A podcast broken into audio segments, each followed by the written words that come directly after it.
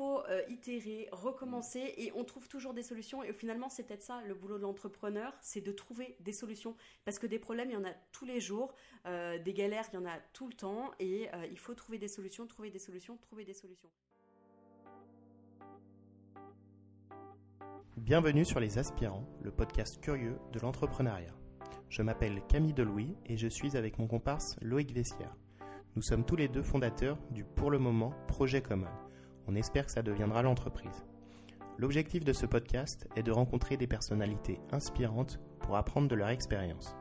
Et pour cette première, nous voulions commencer par le commencement. Et pour ça, nous sommes très heureux d'accueillir Faustine Bonner, fondatrice de Ça change tout, un site qui commercialise et loue des couches lavables.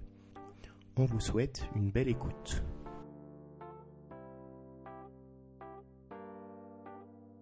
Diplômée d'un double master en droit, elle débute sa carrière en tant que juriste au sein d'une compagnie d'assurance, où elle se rend vite compte qu'elle n'aime pas ça. Après un rapide passage dans l'événementiel, elle trouve un poste qu'elle apprécie au sein d'une école privée. Elle enchaîne ensuite par une expérience en start-up avant de se consacrer à Ça change tout, une entreprise qu'elle fonde début 2020 et qui propose des couches lavables. En plein Covid, elle en profite pour donner naissance à son deuxième enfant. Maman et entrepreneuse au quotidien, elle gère sa vie entre les biberons et la création de son site e-commerce, les couches à changer et celles à envoyer, former et se former, apprendre à parler à ses enfants et communiquer pour faire connaître sa marque. Elle est aujourd'hui avec nous pour revenir sur cette année particulière et s'est invitée pour la première des aspirants, c'est Faustine Bonner. Bonjour Faustine Bonner, comment ça va? Bonjour Camille, ça va bien, merci. Est-ce que cette petite introduction te parle? Alors, elle me parle bien, elle me parle bien au niveau de, de, mon parcours et j'ai beaucoup aimé euh, la fin sur euh, mon rythme euh, alterné entre jeune entrepreneur et jeune maman. D'accord. Pour replacer dans le contexte, Faustine est ma cousine. On la remercie d'avoir accepté de faire partie de ce podcast. Et, et voilà. Mais je vous remercie euh, à vous beaucoup parce que je suis très intéressée par le milieu du podcast. Et donc, du coup, voilà, je vais boire du petit lait aujourd'hui pour voir comment est-ce que sont les, les backstage des podcasts. Ok, comment tu trouves notre setup pour l'instant ah, Un peu aléatoire. euh, heureusement que les auditeurs n'ont pas la visibilité. Je précise que c'est un peu artisanal. Hein. Sur un, carton, j'espère qu'il ne tombera pas. et qu'est-ce que tu as à droite? Tu nous as, euh, je, crois, que tu nous as demandé du sopalin. C'est pour ah faire quoi du coup? C'est quelque chose qui me suit depuis très longtemps. Euh, c'est une petite, c'est un toc que j'ai depuis que je suis toute petite. Je faisais ça dans mes Tom Tom et Nana. J'arrachais le, le, coin des Tom Tom et Nana pour les euh, brouiller, bref, me piquer les doigts avec. Les gens qui me connaîtront comprendront. J'ai même fait un exposé sur ces petites choses que je fais, ces petites boulettes que je fais, en troisième, figurez-vous. D'accord, ok, donc ça suit depuis longtemps. Pour ma part, je connaissais forcément, j'ai même vécu un mois avec Faustine, donc forcément, j'en avais de partout. Même ma fille d'ailleurs, qui a deux ans, commence à me dire Tiens, maman, regarde, ça, c'est ta gratounette. La transmission des tocs. Donc avant de commencer, et je voulais revenir un peu sur ton parcours, euh, savoir ce que tu avais fait déjà pendant les études. J'ai dit que tu avais un double master en droit et comment ça s'était passé.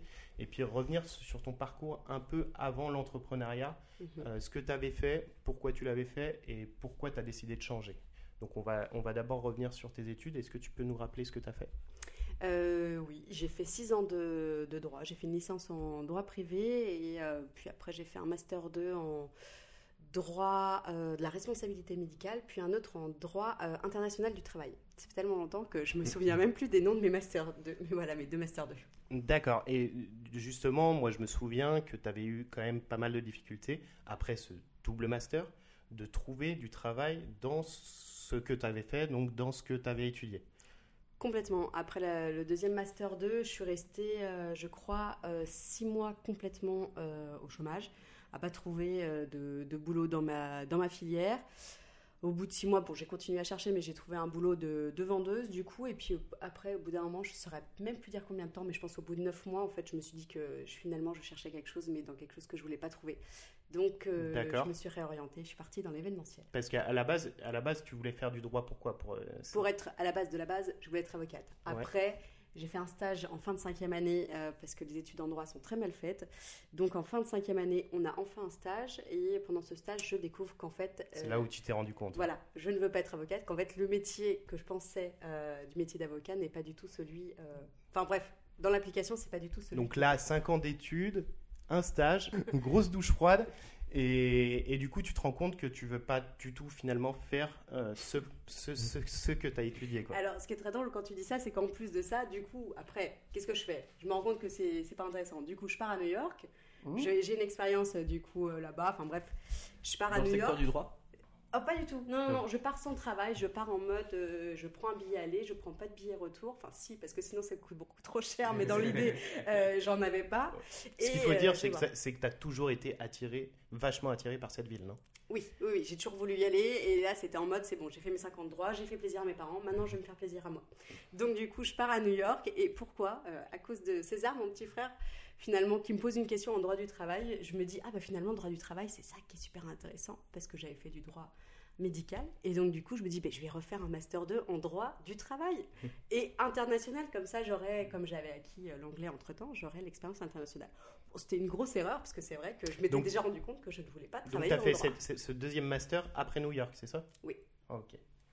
Et là, euh, bis repetita, c'est-à-dire que tu as eu une longue période où tu as cherché des emplois dans le secteur et tu as eu du mal à trouver ah Non, en fait, le, après mon premier Master 2, euh, j'ai trouvé directement un premier emploi. J'ai travaillé en tant que juriste. J'étais dans une compagnie d'assurance en responsabilité médicale. Euh, mais direct, je savais que je voulais partir à New York. Donc en fait, quand ils m'ont proposé un CDI, moi je veux rien à foutre, les gars, je me casse, je vais à New York. Je savais pas quelle époque on me proposait le Graal.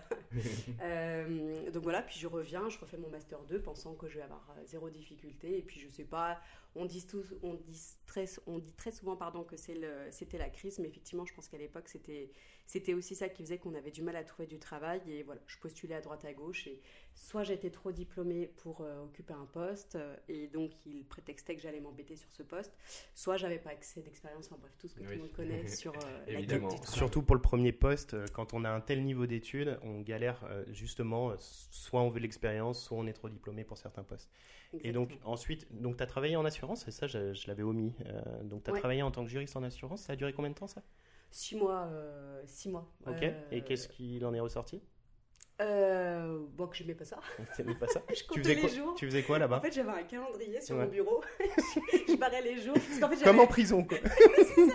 Parce qu'en fait, j'avais mon billet pour New York. Donc, en fait, moi, je faisais ça en mode bah, je gagne des sous. En fait, je cherchais un boulot de serveuse et j'ai ce, ce, boulot de juriste qui tombe. Donc, super, je gagne mieux ma vie. Et donc, euh, top, j'y vais. Et voilà, mais je, je barrais les jours. Oui, si, ça m'a appris plein de choses, mais, euh, mais bon, c'était pas l'expérience de ma vie. C'était quoi, euh, juriste Tu faisais quoi exactement là-bas? Responsabilité médicale. J'instruisais les, les, dossiers. En gros, les patients, quand il leur arrive quelque chose sur la table d'opération, euh, ils écrivent une plainte, on va dire, à l'hôpital pour schématiser tout ça. Et nous, on était l'assureur des hôpitaux et des médecins. Donc en fait, les médecins et les hôpitaux nous renvoyaient ces plaintes, et donc moi, j'instruisais le dossier pour savoir s'il y avait responsabilité ou non du médecin. C'était un métier avec beaucoup, beaucoup d'administratifs, hein, c'est ça? Beaucoup d'administratifs, oui. Et puis peut-être aussi avec des questions morales derrière, c'est-à-dire que ton travail finalement c'était de trouver la raison qui faisait que vous n'indemnisez pas la personne. Effectivement. D'accord. Effectivement. C'est effectivement, c'était pas. Mais bon. Donc côté éthique, ça te correspondait pas non plus, quoi. Pas non plus, mais à l'époque, à l'époque en tout cas, je le voyais pas, je le voyais pas comme ça. J'étais contente, j'avais mon, enfin vraiment, j'avais New York en tête et j'avais mmh. que ça. Donc euh, j'avais mon premier travail, je gagnais pas trop mal ma vie en tout cas à l'époque. Et euh, enfin, bien mieux d'ailleurs qu'aujourd'hui. et euh, On va y revenir. La transition salariat-entrepreneuriat.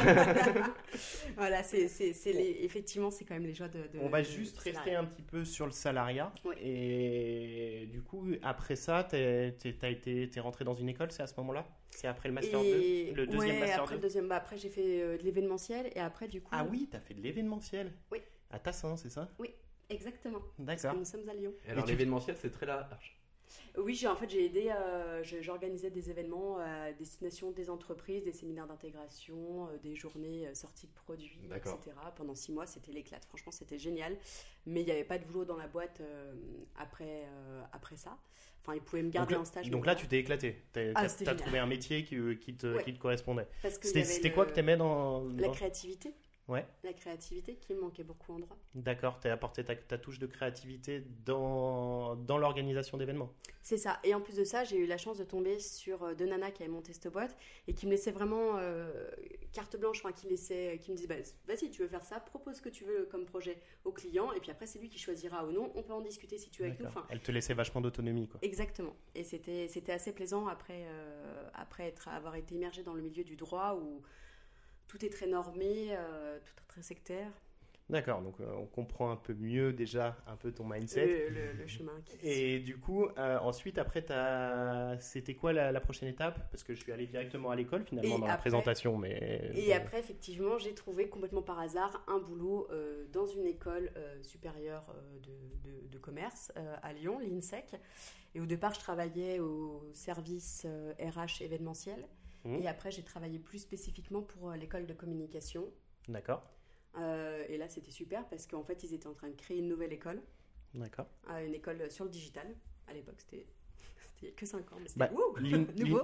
L'INSEC, déjà, c'est quand même pas mal sur le digital à la base, non? Mais en fait, ils ont plusieurs choses dans l'INSEC. Dans l'INSEC, il y a l'INSEC Sport, INSEC, INSEC, euh, école de commerce Ah oui, court, il y a c'est- INSEC euh, sur le vaste. vin, il y a euh, école de communication, il y a plusieurs, vraiment beaucoup d'écoles.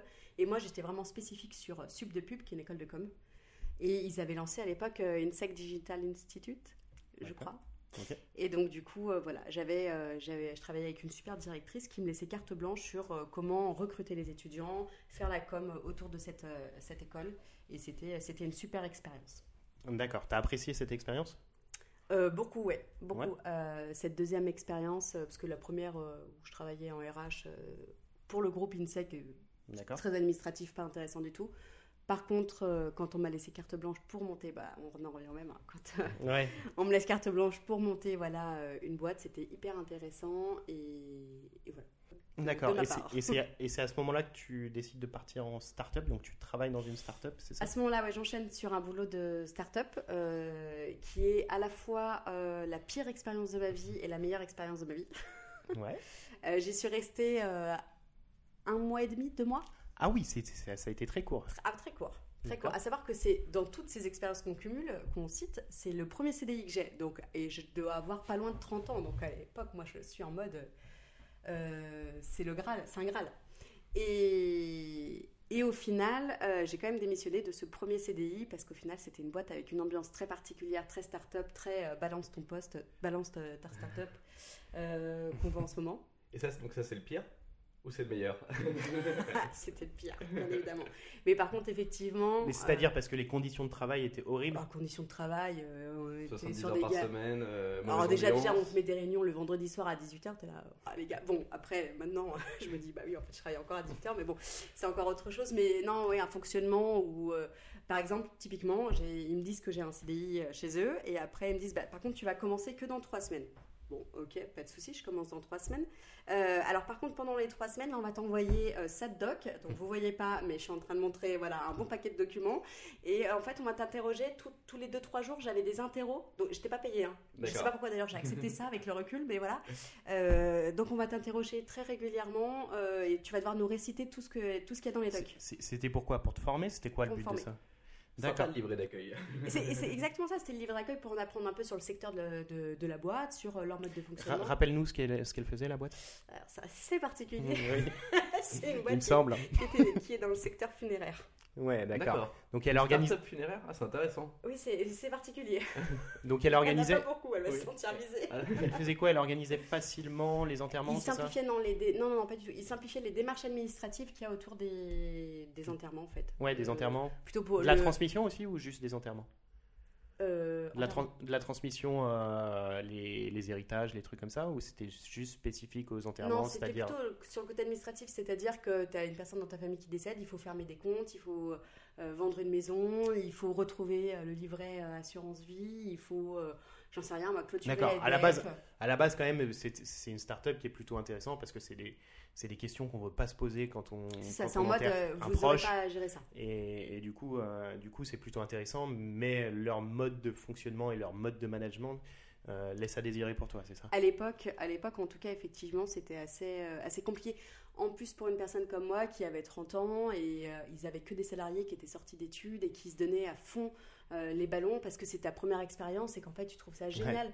Parce qu'il y a un côté bien, un peu, il y a un esprit start-up aussi, euh, baby-foot et compagnie qui est très sympa. Mais par contre, c'est vrai que quand tu commences à avoir 30 ans, bah c'est- pas forcément très agréable. Et puis voilà on, on- C'était un peu moins dans ton, dans ton mindset, euh, dans ton esprit, quoi. et puis ils avaient une approche aussi très agressive euh, d'un point de vue commercial qui était pas pas très agréable. Et tu disais que dans tes précédentes expériences, la partie administrative, c'est ce qui t'avait moins de plu. Le fait de te retrouver dans la legal tech, euh, tu faisais quoi là-bas directement euh, pour savoir ce qui te plaisait justement là-dedans? Alors moi j'étais commercial j'étais plutôt en mode euh, enfin c'était pas c'était pour euh, bichonner on va dire les clients qu'ils avaient déjà et que leurs clients donc nos clients c'était les pompes funèbres et donc pour que ces clients continuent toujours à proposer euh, le pack de cette boîte, il fallait euh, sans cesse euh, du coup bah, les appeler, leur dire alors vous l'avez bien proposé aux familles, etc. Donc moi j'étais là C'était une en sorte de partenariat customer avaient. euh, success, success officer, enfin vous savez c'est tous ces noms. Oui, euh, c'est super nouveau nom, c'est- Voilà, c'est ça, c'est- je crois que c'était customer success officer. Donc c'était vraiment une startup qui était en B2B et pas B2C alors ça. Euh, B2B Oui, complètement. D'accord. Donc, Customer Suc- Success Officer. Officer. Pour ma maman, ça veut dire quoi? Maman, c'est euh, bichonner euh, les clients. D'accord. c'est pas acquérir de nouveaux clients, Mais c'est mais C'est- c'est faire en sorte que tes clients actuels bichonné, restent. c'est bichonné. et Finalement, c'était un partenariat que vous aviez avec les pompes funèbres. C'est pas eux qui vous payaient directement, mais c'était les. Je me rappelle plus, du, finaux. je me rappelle D'accord, plus ok, du, du système. Euh, du coup, tu avais dit c'était la meilleure et la pire. Tu nous as présenté un peu la pire. En quoi ça t'a apporté des choses euh, Parce que justement, c'était hyper agréable euh, d'être enfin dans une boîte où ils comprenaient que euh, c'était hyper intéressant quand on mettait des process en place. C'est-à-dire que leur manière de fonctionner, c'est-à-dire de, de m'interroger sur le secteur, de m'envoyer de la doc et tout, en soi, je trouve ça super parce qu'en fait, tu arrives et tu sais directement ce que tu dois faire. Par contre, tu rémunères la personne pendant ce, ce, ce laps de temps. C'est juste ça. Et ils avaient, tous les lundis matins, on avait des réunions pour faire un point. Le vendredi, on avait des réunions pour faire un point. Euh, Il y avait plein de choses à apprendre et dans cette startup que j'ai gardée euh, pour après et que j'espère que je pourrai refaire moi euh, quand j'aurai des salariés. D'accord. Juste pour situer, on est en quelle année à peu près là? Tu te souviens ou Là, on est en 2017. 2017. 2000 2017. Et tu as rencontré Baptiste à peu près à ce moment-là, non? C'est ça? Alors qui est Baptiste? Mon mari. C'est ton mari et c'est hyper important parce que forcément c'est lié à ton activité d'aujourd'hui. Oui. Parce que vous allez avoir ensemble une fille. C'est bien ça? Oui. Et ensuite, euh, tu vas décider de, de te mettre à ton compte avec une idée toute simple. Tu peux nous l'expliquer du coup? Oui, alors au début, l'idée c'était quoi? Euh, Au début, l'idée c'était de créer un service euh, de location lavage de, cou- de couches pardon, lavables auprès des euh, professionnels, donc les crèches et les maternités. D'accord. Je m'étais positionnée directement Vraiment sur, le, sur, sur le côté pro quoi. Voilà, sur le, sur le, le B2B, parce que je me disais, volume, qui dit volume, dit plus de chiffre d'affaires. Donc voilà. Bien Et sûr. j'étais partie sur Mais ce- un turnover de couches à gérer tout le temps, c'est ça? Exactement, il fallait un sacré turnover pour qu'il y en ait tout le temps des propres euh, à la crèche et qu'en même temps on puisse laver. celles Ok. qui avaient ça Comment tu as eu cette idée? Euh, Tout simplement en tombant sur un article euh, d'une nana qui faisait ça. euh, D'accord. Dans Tu un coin paumé de, de France. D'accord, ok. Et qui avait convaincu une maternité de la suivre. Et c'était assez nouveau à l'époque, on est en 2019, là on est en mai 2019. ok. Et c'est assez nouveau, les couches lavables, ça commence à devenir un peu tendance, mais c'est pas encore tout à fait ça, voilà. Ouais. Toi, t'en utilisais T'a- T'avais ta fille à l'époque euh, ouais, déjà? Ma fille Ouais. avait 5 mois. Ok, t'en utilisais pas encore? Non. Ok. Je, mais je m'étais même pas posé la question. D'accord. Tu non. connaissais pas en fait. Enfin, oui, oui. Avant puis en fait, c'était, c'était, bah non, c'est, c'est les trucs de nos grands-mères. Enfin, Oui, c'est euh, vrai. il y a- il y a- maintenant, on a des couches jetables. Pourquoi les s'embêter avec du lavable Enfin, non. Enfin, je- j'exagère quand même un peu le, le, le C'est trait. vrai, c'était des trucs un peu de hippie euh, à la base Voilà, même. c'est ça. Ouais, ouais. c'est- ouais, c'est- C'est exactement Heureusement ça. qu'il y a eu du greenwashing. Effectivement, bah, les trucs de hippie deviennent euh, maintenant des trucs Ah, c'est- bobos. Exactement. c'est ça. Et du coup, euh, pourquoi tu t'es dit, euh, bah ça y est, j'ai envie de monter ma boîte? C'était quoi le mindset? C'était quoi ta philosophie? Après avoir eu toutes ces expériences euh, de salariat, Mm. euh, pourquoi C'est c'est quoi qui t'a donné l'envie d'y aller quoi?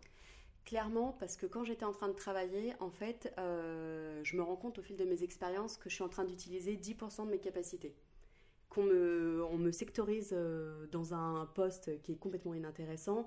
Euh, quand je fais des propositions pour évoluer, parce que c'est c'est ma philosophie, enfin, c'est ma personnalité. Moi, je suis comme ça, j'ai toujours besoin d'avancer, d'avoir plus, de proposer des choses, euh, d'aller au-devant, etc. Mais on me reconditionne à chaque fois dans mon petit poste qui est pas très intéressant, et voilà. Du coup, comme je me rends compte que T'as l'impression un peu d'être un numéro peut-être? À un moment donné ou c'était pas du tout ça C'était C'est vraiment. pas d'être un numéro, mais c'est en mode, euh, bah non, mais reste dans ton coin en fait. Ouais. Enfin, en fait, toi, on t'a pris. Fais pas de bruit, quoi. Oui, c'est ça. Lève pas la tête, Petite euh. commerciale de, de l'école, donc euh, en fait, tu as juste faire ton travail. Et t'es là, mais est-ce que vous vous rendez compte, les gars, qu'en fait, mon travail, en fait, il m'occupe une heure dans la journée, que le reste du temps, je fais rien? Enfin, je fais rien. Je suis sur Facebook, je regarde Netflix, je regarde YouTube. Mais en fait, euh, mon travail n'est pas intéressant et en fait, euh, vous n'arrivez pas à m'occuper. Donc, c'est pour ça que je vous propose des choses. Mais, euh, mais ça n'entendait pas. Donc, donc, c'était t'as- t'as quand même mis un point d'honneur. Moi, moi ça revient à moi parce que quand j'ai commencé à travailler, euh, je me suis dit bon, euh, je peux gagner de l'argent en étant ingénieur. Est-ce que j'ai vraiment envie d'être ingénieur? Pas forcément. Qu'est-ce que tu veux faire? J'ai envie de faire ça, ça, ça. Est-ce que tu gagneras de l'argent tout de suite avec? Pas forcément, mais je préfère me dire que je gagnerai moins d'argent, mais faire ce que j'ai envie de faire et, et de me lever le matin avec la banane, quoi.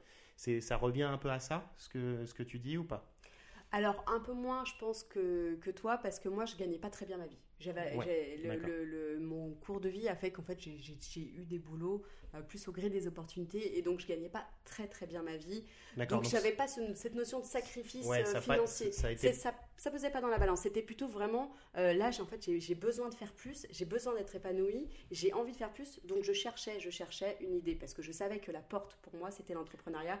Parce qu'avec le CV que j'avais, je pouvais pas postuler dans des boîtes. Enfin, on m'aurait pas pris parce qu'on est en France, on est dans un système un peu compliqué que quand t'as pas fait, euh, je sais pas moi, business développeur, enfin si t'as pas déjà été business développeur, on te prendra pas pour être business développeur dans une autre boîte. On voit pas euh, au derrière de tes capacités.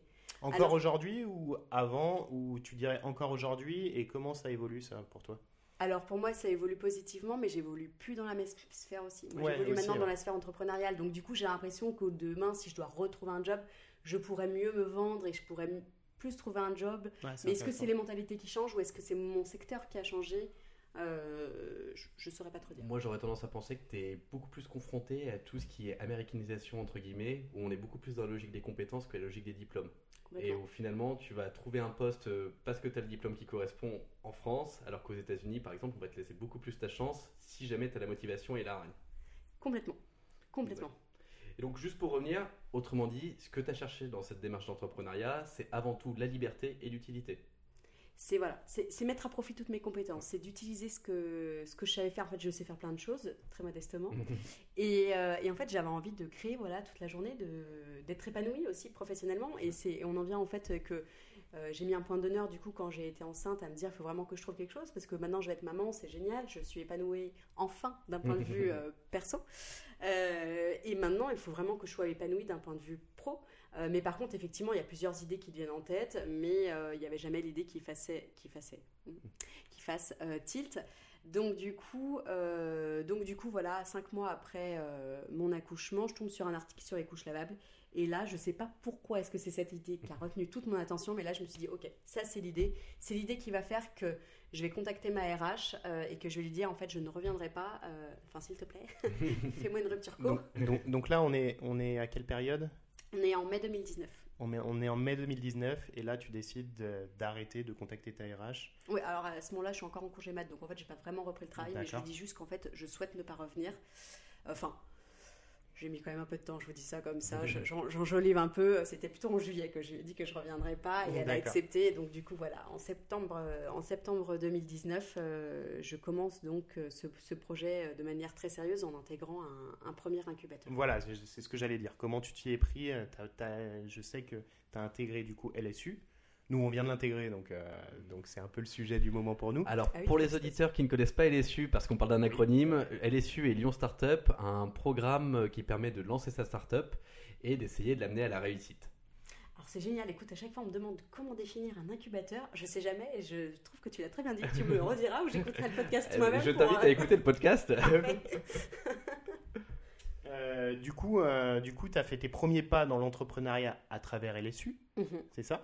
Euh, Qu'est-ce que ça t'a apporté et est-ce que tu en avais vraiment besoin? Et comment tu as, mis en place après toutes les briques que tu as mis Qu'est-ce que ça ça t'a apporté dans ton esprit au début? Ton mindset, c'était quoi? Est-ce que tu étais un peu perdu par rapport à tout le flow qu'il y avait euh, par quoi je commence quoi c'est souvent ce qu'on se dit quand on est quand on se dit on- ça y est on- je veux monter ma boîte par quoi je commence? Euh, j'en sais rien en fait et je pense que bah, LSU je pense te permet de, de faire ça est-ce que toi ça t'a apporté ça?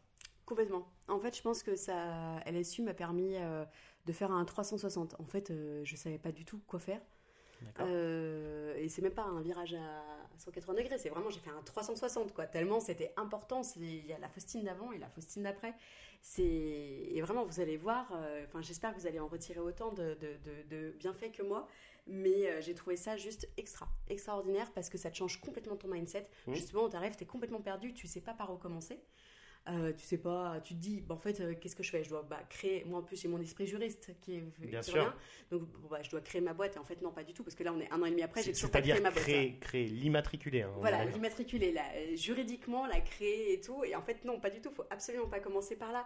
Et euh, ça te fait tout revoir ton, ton, ton mindset par rapport euh, à ta vision de, de l'entrepreneuriat. Et ça t'apporte plein, plein, plein, plein d'outils. Il faut, faut, faut vraiment voir euh, Lyon Startup et d'autres euh, incubateurs comme une boîte à outils. Et on va te donner voilà, tous les outils qu'il faut pour euh, que tu montes ta boîte. Et après, bah, c'est à toi de, de C'est à toi de jouer.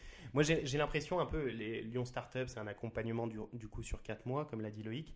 J'ai l'impression que moi, j'avais suivi un peu, on en reviendra tout à l'heure, mais Oussama Hamar qui m'a apporté, Oussama Hamar et The Family qui font des vidéos sur YouTube sur comment entreprendre aussi, euh, qui m'ont apporté un peu ces briques-là. Et je trouve que ça donne confiance déjà en ton projet parce que tu pitches vachement et ça te donne des indications sur ne, ne pas aller du tout sur ce, sur ce côté-là. Par exemple, créer sa boîte directe, euh, créer ton produit en je sais pas combien de temps et pas le vendre. Euh, eux, ils sont, ils sont pour le vendre tout de suite. Le fameux MVP.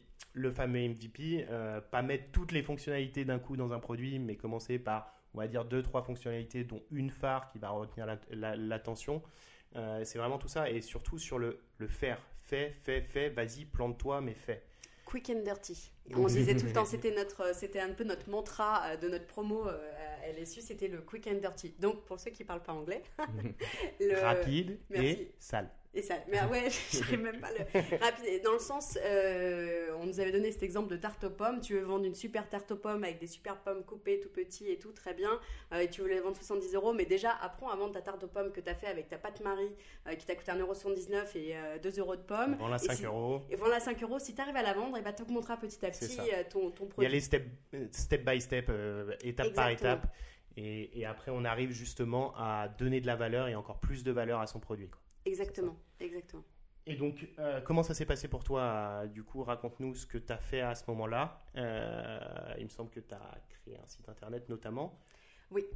Est-ce que tu as, est-ce que as commencé à, à- à être sur des groupes aussi Facebook, parler à tes clients comme ils disent euh, Essayer de. Il me semble que, que tu as fait tout ça.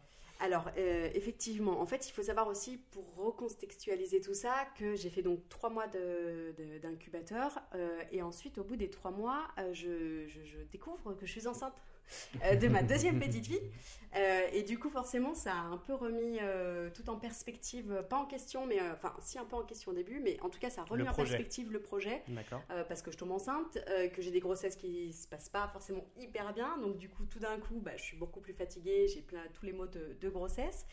Euh, Ouais, ça a compliqué ça- vachement, vachement les choses. ouais. Complètement. Plus par-dessus ça, j'ai- mon mari qui se casse le pied, enfin bref, qui a alité. Et par-dessus ça, on a le Covid, le euh, enfin le confinement, le premier confinement qui arrive euh, peu de temps après. Donc en fait, là, il y a eu deux mois euh, entre janvier et mars où euh, j'étais un peu perdue. Et tu venais de te marier, c'est ça? Et je venais de me marier. Oui, oui, parce que nous, on fait tout, tout en même temps. on aime la difficulté. Ouais, en un an, là, tu as, ta dose de, de tout ce qui s'est passé quasiment en 10 ans, non? Exactement. Et en fait, on s'était dit en 2020, on se repose. Et le 8 janvier, j'apprends que je suis enceinte. Donc en fait, on sait que je vais pas me reposer, qu'on va pas se reposer, puisque voilà, je, en- donc en 2020, j'y vais, donc lancer donc du coup, parce que pour revenir à la boîte, malgré tout, euh, je décide pendant le confinement. euh, pourquoi d'ailleurs Je vais y revenir parce que je pense que c'est hyper intéressant. Pendant le confinement, au début, je me dis bon. On ne sait pas où on va. Le premier confinement, clairement, personne ne savait où on allait. Moi, l'argent que j'investissais dans cette boîte, c'était notamment de l'argent qui était placé en bourse. Donc à ce moment-là, la bourse ne s'effondre pas, finalement, Mhm. d'ailleurs. Mais euh, baisse quand même pas mal. Elle prend un gros des bons coup, placements. Elle prend, elle prend un gros coup, mais je m'attendais à pire. Donc voilà. Euh, donc je mets un peu en stand-by, euh, on ne sait pas trop comment on avance, et de là en fait j'ai une nana qui me contacte et qui me dit, une nana que j'avais contactée dans le cadre de, de mes recherches entrepreneuriales, et qui me dit bon est-ce que tu as lancé ton site? Parce que j'ai envie de me lancer dans les couches lavables, Euh, donc si tu as lancé, je veux bien partir avec toi. Et je lui dis, écoute, D'accord. non, je vais pas. Euh, par contre, en fait, euh, génial. En fait, euh, Ça peut faire une association, client test. potentiellement. Alors, c'était Ah, plutôt- client test. Ah, c'était c'était en tant que cliente. Ah, ok, j'avais Oui. pas compris. Non, c'était dans le sens ça. C'était plutôt euh, en mode, euh, bah, j'ai envie de tester pour ma fille. D'accord, ok. Et euh, je me dis, bah, pff, je vais faire client de test. De toute façon, on nous dit de faire ça. J'étais un peu perdue. Je savais plus. Ah, c'est super de démarrer déjà par, un- par une cliente, quoi. Elle peut... Quand c'est le client qui te réclame, euh, il y a un confort. En plus. en plus de ça. Et comment elle t'a connu, du coup? Et je l'avais contactée parce qu'en fait, elle avait été maman quand elle a lancé sa boîte et je l'avais contactée quand j'ai su que j'étais enceinte en mode comment on fait pour lancer une boîte euh, en étant enceinte? C'était quoi sa boîte à elle? Elle est une boîte dans les, euh, dans les euh, biscuits apéro. D'accord, ok, rien à voir. Rien à voir. Et donc, et d'ailleurs, sa réponse, euh, pour ceux que ça intéresse, c'était d'avoir un associé. Or, je n'en ai pas. donc voilà, moi je fais comme je peux. Donc, euh, donc ouais, voilà. t'es toute seule. Il y a, il y a eu cette année euh, avec Covid, grossesse, naissance aussi. Et, accessoirement. Post-mariage, on va dire, plus la boîte. euh, ça- Plus une petite fille aussi ça- déjà, hein, qui a un an et demi du coup à ce moment-là à gérer. Oui, oui, c'est parce que la, la naissance, c'est le deuxième. hein. c'est la deuxième. Et du coup, euh, et en plus, euh, la boîte, il faut la gérer toute seule pour l'instant. C'est ça. Et je sais rien faire. Encore En fait, aujourd'hui. hein. Faut, faut se dire aussi qu'en plus, moi, je pars euh, dans le fait de monter une boîte sur les couches lavables, mais je viens pas euh, d'un milieu écolo, j'ai pas fait d'école de commerce, j'ai pas fait de- d'études en com, j'ai pas fait de- de- de- de- d'études en codage pour faire un site internet. Moi, j'ai fait des études de droit, donc ça n'a clairement rien à voir. Donc en fait, j'ai aucune compétence de base. euh, ou en tout cas qui peut me donner l'assurance que je suis en train de bien faire. J'apprends de partout. J'ai la chance d'apprendre très vite. T'as plein de canaux qui arrivent et tu, tu dis il faut assimiler, il faut assimiler. Complètement, Et t'essayes mais de recracher ça, mais j'imagine qu'il y C'est a un des travail de fou. difficultés. ouais. C'est un travail de fou parce Mm. qu'il faut être quand même de partout euh, à la fois quand Mm. on est entrepreneur et c'est un peu le, le- le souci. Donc, euh, donc voilà, mais je me dis, go, euh, on y va, on lance, on lance la boîte, enfin on lance la boîte, on lance la, la phase test. Donc je crée du contenu pour elle, je crée des vidéos, comment est-ce qu'on met des couches lavables, comment on les lave, etc. Je crée des fiches techniques, euh, je lui achète des couches que je lui fais livrer, mais alors du coup comment je fais ça? Parce qu'on est en plein confinement, bref, je passe par Amazon, oh mon dieu, il ne faut pas, mais voilà, je passe quand même par Amazon parce que c'est la seule solution à ce moment-là pour lui faire livrer des couches lavables. Je crois qu'il y a quelques ministres qui t'en voudront, mais en même temps. Et, je pouvais- rendre à César ce qui est à César, ça reste quand même une marketplace de qualité. Et en plus de ça, la seule qui livrait en temps de confinement. Oui. Moi, euh, mes couches, elles n'étaient pas livrées en temps de confinement. Enfin, mon- ma marque euh, que je livrais, en tout cas, Oui. euh, elle avait plus de stock nulle part parce que ses, ses fournisseurs ne travaillaient plus. Enfin bref, du coup, je lui fais livrer des couches. C'est et- quand même les champions en logistique, donc. euh, Exactement. Ils ont été très bons euh, pendant ce confinement. Bref, tout ça pour dire que voilà, c'est ma cliente test. Après, suite à ça, j'ai une deuxième nana. Non, mais ça s'est passé comment déjà la cliente test Elle a été contente? Elle a- elle t'a elle t'a donné des feedbacks par rapport Elle à m'a ça? donné. Le, le but en plus, c'était intéressant parce que c'était une cliente test qui était entrepreneur. D'accord, donc elle savait. Voilà, elle elle savait savait que l'importance du feedback. euh, tout n'est pas parfait et en plus il faut des. Exactement. Le côté tout n'est pas parfait. Et super, elle savait l'importance d'avoir un, un vrai feedback. Mm. Pas un, ouais, ouais, non, mais Mm. t'inquiète, c'est C'est super clair. cool. euh, qu'on C'est peut génial. très souvent retrouver voilà, dans un entourage. Le euh, pire ennemi de l'entrepreneur, c'est- que ton comme- projet il est super. Ouais, c'est comme, c'est comme nous, hein. ton appli elle est géniale. Elle fait quoi? Ah, je sais pas. ok. Voilà, non mais voilà, c'est pour ça que c'est- pas forcément pour décrédibiliser, mais effectivement, quand on on vient pas du milieu de l'entrepreneuriat, on voit pas trop cet aspect euh, qu'il y a derrière tout ça. Donc du coup, euh, elle me fait des, des feedbacks et au final, ça se passe pas très bien. Euh, D'accord. son aventure, au bout de trois mois, hein, là j'ai j'ai le recul, au début ça se passe très bien, elle teste les couches, les couches et tout, et ça se passe très bien. Et au final, en fait, euh, elle a des problèmes que tout le monde a, elle a des rougeurs euh, sur les fesses de sa fille. Donc on est sur de la problématique produit là. On est sur de la problématique produit à fond, donc j'essaye de lui trouver des solutions. L'été arrive, elle a plus envie de s'embêter avec ça, donc du coup elle passe à autre chose. Et, et voilà, mais c'est pas grave parce qu'entre temps, moi je me suis lancée. Euh, je la remercie euh, encore aujourd'hui, euh, déjà au- à ce micro et de manière générale, je, vais déjà, je l'ai déjà remerciée plusieurs fois parce que sans elle, en fait, je pense que j'aurais pas eu ce déclic qui fasse que je me lance. J'aurais toujours repoussé, euh, alors que sûr. je le sais, je le sais. ouais, Même aujourd'hui, je mais sais qu'il faut que je fasse encore plus. Mm. Mais euh, on repousse toujours parce qu'on se dit non, mais là, il faut que je fasse ça, il faut que j'apprenne à faire un super beau site, il faut d'abord que je fasse une super com. On en revient au euh, lance quand c'est sale, c'est pas grave. Et finalement, Exactement. on a, on a vraiment du mal, nous, à assumer le fait que ça soit sale, à, assumer le fait, bah, pour notre part, qu'il y ait des bugs ou qu'il y ait des choses comme ça. Et effectivement, quelquefois, euh, ça nous fait repousser, repousser, repousser, alors qu'il faudrait lancer euh, tout de suite. Quoi. Alors je, re- je reviens juste sur ça parce qu'on est au début, enfin à la genèse de ta boîte.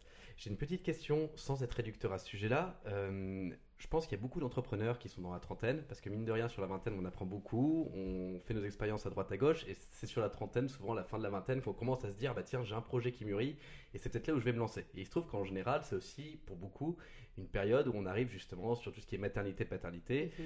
Tu parles de la maternité, moi, je suis récemment papa, je me posais une question, euh, en tant qu'entrepreneur, je suis euh, particulièrement excité sur les projets, euh, je me lance à fond dedans, mais il y a cette, aussi cette inquiétude finalement de se dire, bah, j'ai des enfants, euh, je prends des risques parce que j'ai pas la stabilité financière du salariat. Toi, comment tu as réussi à pondérer cette euh, excitation par rapport à l'inquiétude? Qu'est-ce qui fait qu'à un moment tu t'es dit, bah ok, je suis maman, ok, j'ai besoin de stabilité, mais mine de rien, cette aventure, c'est peut-être là où je dois aller aussi.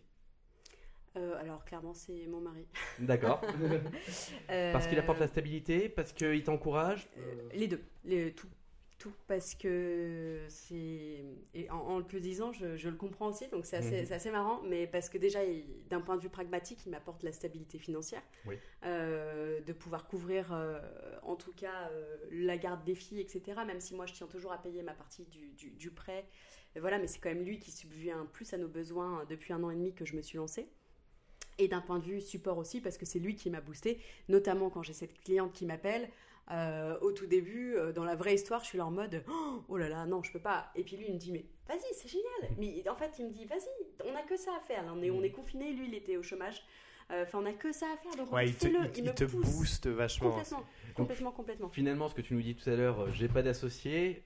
Tu retrouves un petit peu ce support que nous on peut avoir dans la relation duo avec Camille de cette manière-là, grâce à Baptiste. Alors, si je dis pas de bêtises sur le prénom, grâce à Baptiste qui justement t'apporte cette épaule, qui des fois, quand il y a un petit moment de donne, te dit euh, non mais perds pas la pêche, euh, il faut y retourner. Voilà. Et puis qui me dit aussi arrête de travailler. Là, il faut quand même que tu vives un peu à côté. C'est ton voilà, qui- Cricket qui rationalise. Complètement, complètement. Qui me dit, enfin, et puis c'est sur lui que je m'appuie sur toutes les décisions. Encore hier, euh, je lui demandais la- son avis entre deux photos différentes à mettre sur le site, et c'est lui qui va, qui va toujours, parce qu'en plus, je trouve qu'il a une très bonne vision euh, des choses aussi. C'est pas que euh, parce que c'est mon mari, mais c'est, en tout cas, je trouve qu'il a une très bonne vision des choses, toujours très pragmatique, beaucoup plus que moi. J'utilise beaucoup, euh, je sais pas si vous êtes un peu au fait de cette, de cette vision-là, mais la méthode DISC.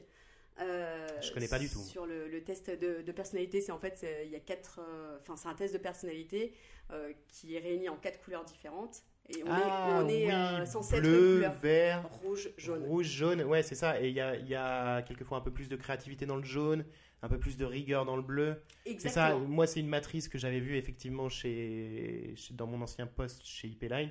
Et, euh, et on avait fait des tests comme ça aussi. euh, on, ils nous avait carrément emmenés en séminaire pour faire des tests pour apporter plus de cohésion et aussi pour euh, s'adapter aux autres, au comportement des autres.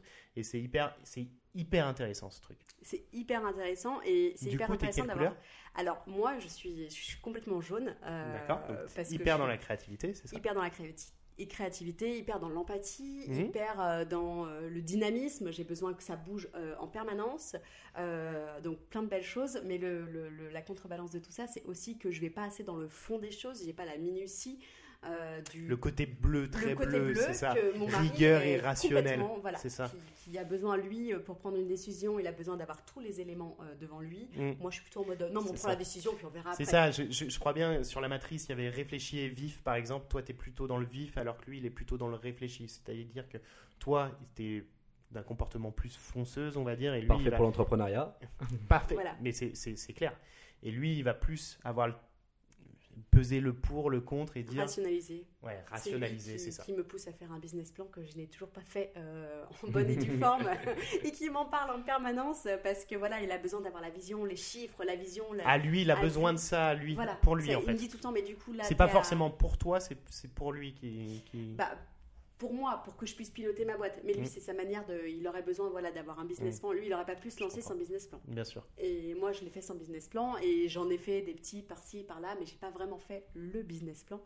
Mais, euh, mais par, voilà, en tout cas, par- je par rapport à ça, par rapport à faire un business plan, parce que euh, on a parlé d'Oussama Hamar, je pense pas qu'on va faire, euh, vu le temps, je pense pas qu'on va faire un, un focus dessus, mais Oussama Hamar disait, vous n'avez pas besoin de business plan pour monter une boîte, parce que de toute façon, ça revient un peu à écrire de la fiction, c'est-à-dire qu'on va, on sait pas combien on va avoir de clients, on sait pas combien on va avoir. Ça dépend de tellement de choses. Toi, tu as un business, euh, du coup, un site en ligne On va en parler, on va en reparler comment tu as construit ton site. Mais par rapport à, ce, besoin de business plan au début, euh, est-ce que tu penses que c'est vraiment indispensable pour simuler, de voir où tu vas, pour avoir des objectifs, ou alors euh, tu penses que ça, revient vraiment à écrire de la fiction et autant faire le doux, aller dans le doux, aller dans le faire, faire des choses, faire avancer ta boîte, et après tu te poses et t'analyses a posteriori, et puis après pour le futur. Qu'est-ce que tu penses par rapport à ça? Bah effectivement, voilà, c'est à nouveau, c'est dans cette méthode disque, c'est mon côté jaune qui revient à fond.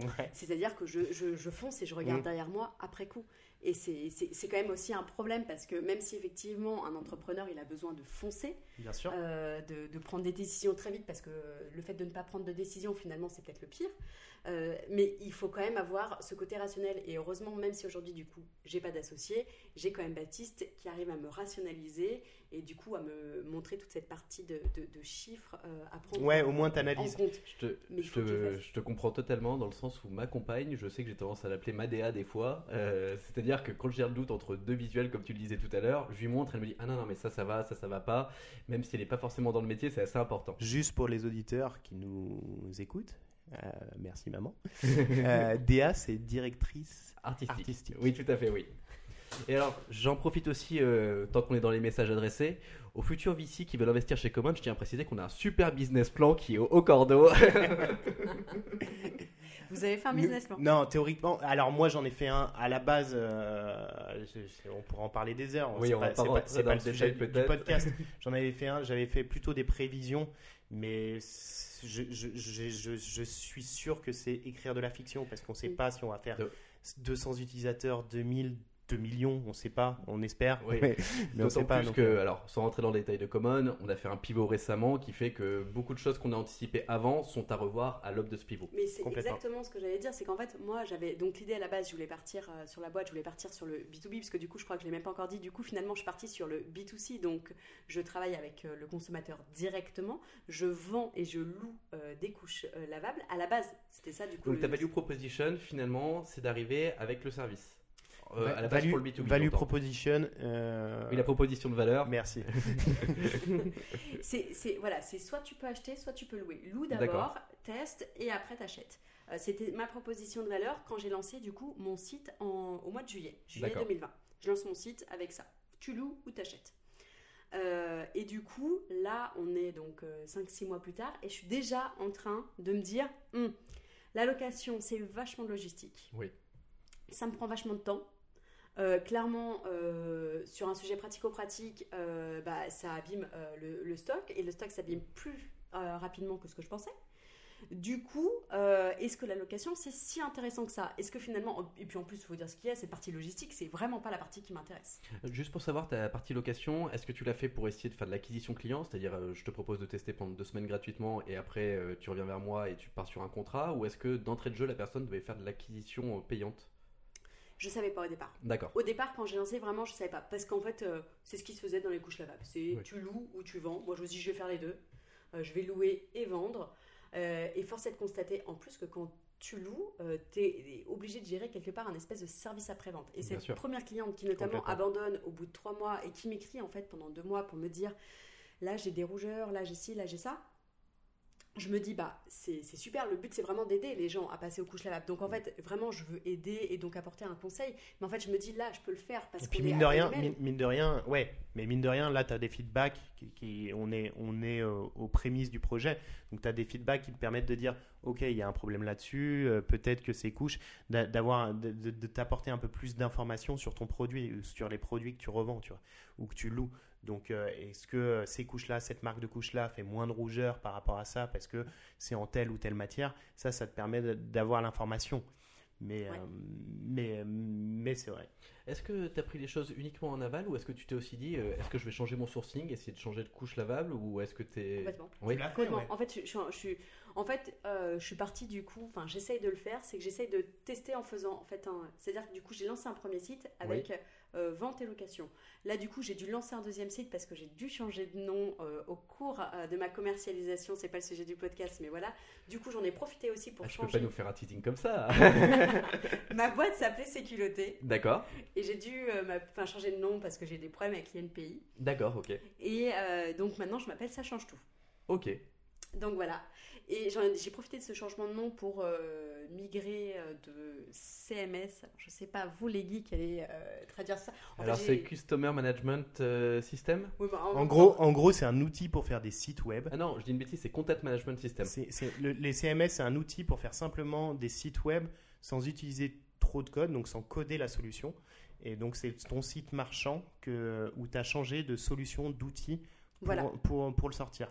D'abord, tu étais sur WordPress, qui est un, un, de ces outils, et maintenant, tu es, passé sur euh, Shopify, c'est ça? Love ah, Vous ne voyez pas, mais je fais des cœurs. Shopify à fond, les gars, si vous y connaissez moi, pas. Moi, du coup, j'aimerais du coup, j'aimerais revenir 6-7 euh, mois en arrière, quand tu as commencé WordPress. Mhm. Tu connaissais rien du tout. Rien du tout. Euh, à comment on fait un site, comment on l'héberge, comment tu as appris tout ça? Eh ben, merci YouTube. Euh, l'école de la vie. ouais. Euh, alors complètement, hein, parce que vraiment je, je m'y connaissais pas du tout. Euh, alors grâce à mon incubateur, j'ai su, parce que vraiment je pars de rien, hein. donc j'ai su qu'il fallait que j'achète d'abord un nom de domaine. Donc j'ai acheté mon www.sécurité.fr. À l'époque, donc. Ça, voilà, à l'époque, c'est ça un nom de domaine. ensuite, du coup, j'ai acheté mon un truc sur WordPress, euh, je vais pas compliquer les choses, mais voilà, j'ai acheté un truc sur, ton outil, de, ton, ton CMS, ton outil qui t'a permis de faire ton site. tu as acheté ce qu'on appelle un thème, c'est ça? Voilà, exactement. J'ai acheté un thème et ensuite, euh, bah, une fois dans le thème, euh, j'ai regardé des vidéos YouTube pour savoir comment est-ce qu'on fait ci, comment est-ce qu'on fait ça. Euh, T'as fait la même chose sur Shopify là oui, récemment? mais alors, oui, mais alors c'est beaucoup plus simple. Ah, mais 20 000 fois plus simple. C'est vraiment, je, je suis très fière de moi d'être arrivée mmh. à faire un site sur WordPress. Euh, mais quand je vois le rendu entre mon WordPress et mon Shopify, euh, ça n'a juste rien à voir. Et en plus de ça, en termes de facilité, ça n'a juste rien à voir également. Et donc du coup, vraiment, quand on ne s'y connaît pas, même si c'était c'est important pour moi dans cette aventure entrepreneuriale d'apprendre beaucoup et de faire par moi-même. Bah, c'est un peu, c'est un peu le, ce qu'est un entrepreneur finalement. Ça apprend au quotidien. Je sais pas ce que tu en penses, mais moi, depuis, depuis que je me suis mis à l'entrepreneuriat, euh, j'apprends justement, merci YouTube, tu le disais, moi, un grand, grand love à YouTube. C'est-à-dire que, que je, je, passe, ou j'ai passé en tout cas mes journées à, à, voir des tutos et, à apprendre. Alors, ce qui, ce qui est la photo, ce qui est euh, pour moi le codage, euh, parce qu'on est passé, nous, on a fait un pivot de technologie, on est passé sur Flutter. Et, euh, et, du coup, euh, du coup ça me tenait à cœur de revenir sur cette notion de YouTube et de comment le savoir, la distance avec le savoir, s'est rétrécie en quelques années. Et savoir ce que tu penses justement d'apprendre euh, sur Internet, est-ce que c'est très important maintenant? Et, et, dans ces cas-là, de, de, faire un comparatif avec tes études supérieures peut-être, savoir ce que tu en penses par rapport à ça. Et tu nous diras aussi, Loïc, ça m'intéresse aussi de savoir. Alors, euh, deux, choses très importantes, c'est que déjà, euh, ça fait donc un an et demi euh, que je suis dans l'aventure entrepreneuriale.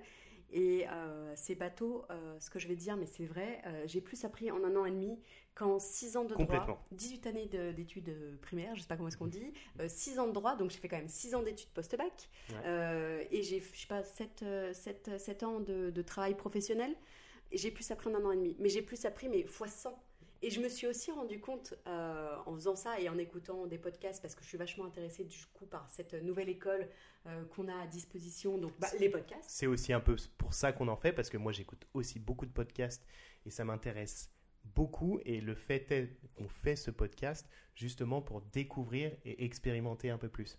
Mais c'est en ça que je trouve ça hyper intéressant et que je vous soutiens complètement dans cette euh, démarche. Et euh, les podcasts, YouTube, les formations euh, en ligne, moi je suis en train d'en faire une avec Germinal, c'est juste mais génialissime. Sur le copywriting, c'est ça? Alors euh, surtout, c'est sur le ah, de manière générale. Le, Donc le copywriting, c'est la façon d'écrire, on, va dire, des posts. De vendre par les mots. Ouais, de vendre par les mots, mais sur, sur Internet, plus sur les réseaux surtout. Parce que on va pas on va pas écrire des, des, flyers ou des trucs comme ça. C'est vraiment. Ils font des aussi. Enfin oui oui oui c'est plus euh, ciblé internet. C'est plus ciblé internet et c'est vraiment euh, il y, a, y, a, vraiment une nouvelle mouvance qui est euh, aujourd'hui d'essayer d'être d'être le plus honnête possible, le plus et puis et puis essayer de pas écrire comme on parle, peut-être pas, mais s'approcher de ça. Non, t'en penses quoi de ça? Je, trouve que c'est hyper important. J'ai appris plein de choses sur euh, effectivement toute cette notion de copywriting, euh, notamment grâce à, Clubhouse, mmh. euh, puisque Clubhouse, donc c'est ce nouveau réseau social. Ouais. Auquel tu ne peux pas Tu- aller. Parce que tu pour n'as les pas d'iPhone. on en parlait un tout petit peu juste avant le podcast. On a deux personnes qui sont chez Apple. Il n'y a pas de placement produit. hein. Et Enfin, un, hélas, qui est chez Android. J'étais chez Apple il y a deux semaines quand Clubhouse. euh, est sorti. bah, pas est sorti parce qu'il est sorti il y a un Ouais, an, mais, mais, mais est venu, on va dire, à nos oreilles. Et, euh, et j'ai mon associé Loïc qui m'a dit euh, j'ai une invitation. Et moi, j'ai mon, mon portable, euh, mon portable, mon, mon Apple 6S, euh, c'est bah, a rendu l'âme deux jours avant. Donc, euh, donc je suis dégoûté. Je suis, je suis sur Android. C'est pas le sujet du podcast, mais voilà. Donc Clubhouse, c'est un nouveau, c'est un nouveau, c'est une nouvelle app qui permet en gros euh, d'avoir des contenus audio en live, en direct. C'est comme de la radio quasiment, Alors, mais sauf sur une appli avec des, des topics, des sujets que tu peux, tu peux aller voir. Moi, ça je pondérais un tout petit peu la chose dans le sens où, Je sais pas, contrairement je à pas la radio, utilisé, oui, hein. alors c'est pour ça, je trouvais ça assez drôle que le seul qui en parle soit celui qui l'utilise pas. Mais je me permets juste de pondérer un peu, c'est que contrairement à une émission de radio, et c'est là où il y a la plus-value de Clubhouse, c'est que finalement, on peut échanger avec les personnes qui sont en train de s'exprimer. Et c'est là où ça fait toute la différence. Oui, tu peux lever la main, c'est vrai. room Et on se retrouve à parler avec l'intervenant ou Mais les tu- intervenants. Là, là où les radios, tu- il pouvait y avoir un auditeur qui, qui, qui appelait, mais effectivement, on prenait pas tous les auditeurs. Et puis il n'y avait pas d'émulation comme Ouais. il y a actuellement. Ouais, Euh, là, il y a une grosse, grosse émulation autour de, autour de, et de, des de superbes cette- rencontres à faire. Bon, de on cette va pas faire la publicité de Clubhouse. Clubhouse. Donc, du coup, on revient sur la formation et donc sur le copywriting en particulier. Après, Et on su- sur le fait de manière générale que, en fait, aujourd'hui, on a tout un savoir qui est à notre disposition. Ouais. Euh, et qu'en fait, c'est génial. Moi, j'ai appris à faire ma boîte. Enfin, j'apprends au fur et à mesure de, à faire ma boîte comme ça. Et je me suis rendu compte, du coup, que mes filles, euh, donc dans 16 ans, C'est euh, là où j'allais en venir. euh, je suis quasiment sûre qu'elles n'iront pas, enfin, qu'elles ne feront pas des- d'études supérieures. Donc, je me dis chouette. d'ailleurs, Déjà, pas parce que économiser.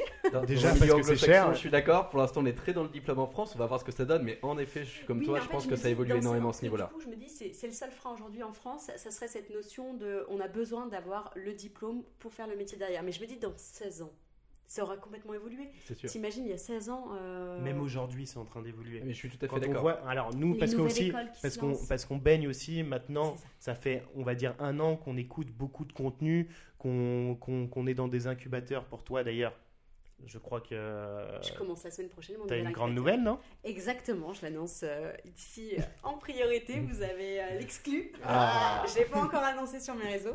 Euh, je commence un nouvel incubateur donc jeudi prochain avec Ah. euh, cérémonie de lancement euh, à l'EM Lyon. Donc euh, donc c'est pas l'incubateur de l'EM, c'est entrepreneur dans la ville.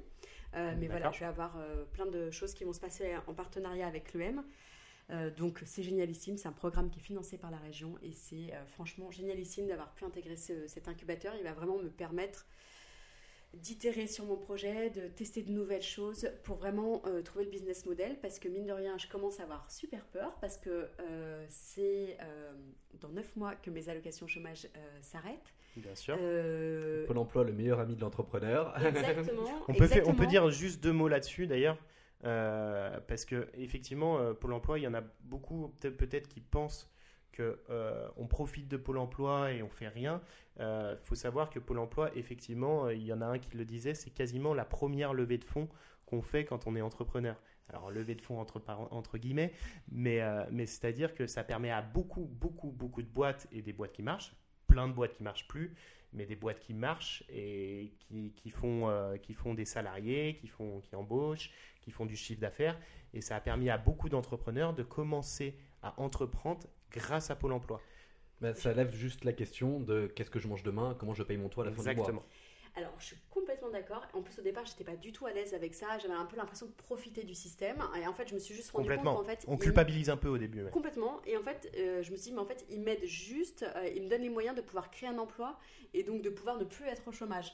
Donc en fait, je trouve ça super. Par contre, euh, le côté, on va dire, entre guillemets, négatif de ça, c'est qu'aussi, je crois fortement au fait que c'est de la contrainte que naît la créativité. Mhm. Et qu'en fait, je commence aussi un peu à me dire, merde, Il clairement. faut que je me bouge. Merde, là, en fait, dans 9 mois, euh, J'ai plus d'allocation. Euh, et 9 mois, quand en plus on est euh, maman de deux petites filles, ça passe très vite. Euh, donc du coup, là, il faut vraiment que je me bouge. Donc je commence à faire des choses que je ne faisais pas avant parce que justement j'avais vision, euh, vision très loin parce que j'avais mes allocations chômage qui allaient durer pendant un petit moment. Donc du coup voilà, je me dis c'est pas plus mal euh, que j'ai commencé à avoir peur par clair. rapport à tout ça. Du coup, juste pour revenir euh, à la formation et tes filles, tu disais que les filles, tu n'allais peut-être pas forcément les mettre euh, dans, dans une école supérieure et plutôt euh, ben, tu, tu, tu les Mon encouragerais mari à va faire me quoi tuer quand coup il va entendre ce podcast. C'est possible. je rigole. Il me soutient, il me soutient et je commence à mettre mes filles au turbin. on a eu la discussion et il me dit bah non mais pourquoi tu dis ça? Mais non mais oui en fait non mais dans l'idée dans l'idée Dans l'idée, dans, le- dans dans paradigme en fait. Je préfère leur donner, euh, plutôt que de leur payer euh, 5 ans d'école de commerce à 10 000 euros l'année, je préfère leur donner 50 000 euros et leur dire, enfin si je peux, hein, bien évidemment, achetez-moi des couches les gars. Euh, si je peux, je préfère euh, leur donner 50 000 euros et leur dire, bah monte un business et tu vas apprendre tellement plus. Ou, ou même, je te donne 5 000 euros et va faire le tour du monde. Ou même, en fait, je te donne rien, mais en fait, va faire le tour du monde, découvre la vie par toi-même, parce qu'en fait, tu vas tellement plus apprendre. J'ai fait 6 ans de droit, 6 ans Je suis d'études. carrément d'accord. J'ai fait, eh, moi en plus, j'ai fait des études où on a un stage en fin de cinquième année. On passe quand même 5 ans en France dans une, dans une fac où, où on ne met pas un pied dans Que de la théorie quoi. Ce n'est que de la théorie. C'est vraiment que de la théorie. C'est-à-dire que j'ai le nez dans un bouquin, dans un code, ce qu'on appelle voilà, un code civil, code pénal, pénal. exactement. Euh, Oui, parce que pour tout moi, le code, c'est autre chose. hein. voilà, c'est ça. Euh, j'ai- J'ai le nez dans mon code toute la journée et je fais pas de pratique. On- n'a même pas de. Ben voilà, on a un client qui arrive et voilà. C'est très abstrait au final. et complètement abstrait. On a deux trois choses qu'ils appellent des cas pratiques, mais clairement, Après, je pense aussi que les écoles vont s'adapter à ça. On voit le cas avec le MIT où euh, on va pas forcément payer les cours, on va payer le droit d'accès à l'examen à la fin. Voilà. Où là, les écoles s'adaptent à cette logique-là. Moi, j'ai fait un bac plus 5 juste pour dire euh, j'ai le niveau bac plus 5. Exactement. Et au une final, les, deux, les deux dernières années, ça m'a pas du tout, du tout intéressé. Parce que justement, moi, j'ai fait une école de commerce euh, dans les dernières années parce que je voulais, j'avais envie d'être entrepreneur et de pouvoir monter une boîte. Donc, je voulais voir tout ce qui était gestion. Honnêtement, ce que j'ai appris là-bas, bah, c'est juste, c'était à la fin, c'était vraiment pour avoir le diplôme que, je voulais, que je suis resté, quoi. Alors je reviens juste sur cette partie formation, euh, auto-formation même, je l'appellerais comme ça. Euh, en effet, on peut tout trouver sur Internet, et justement c'est bien ça le problème aussi. Comment tu arrives à identifier pour toi, euh, tiens je fais telle formation plutôt que celle-ci, je suis tel influenceur ou tel podcasteur plutôt que celui-ci. Finalement, comment tu arrives à te dire, je trouve la bonne information et je trouve une information qui est fiable et qui va m'être utile? Alors au début, je dirais que je marche euh, à l'instinct, Euh, c'est-à-dire que j'ai découvert, notamment grâce à mon cousin, un podcast qui s'appelle Le Manal Show. D'ailleurs, le Manal Show, c'est ce podcast euh, d'aujourd'hui est très inspiré du podcast Le Manal Show. Donc, si vous retrouvez des similarités, c'est normal. On commence et on va essayer de trouver sa patte après. Euh, mais je vous invite en tout cas à aller l'écouter si vous ne le connaissez pas. C'est très intéressant.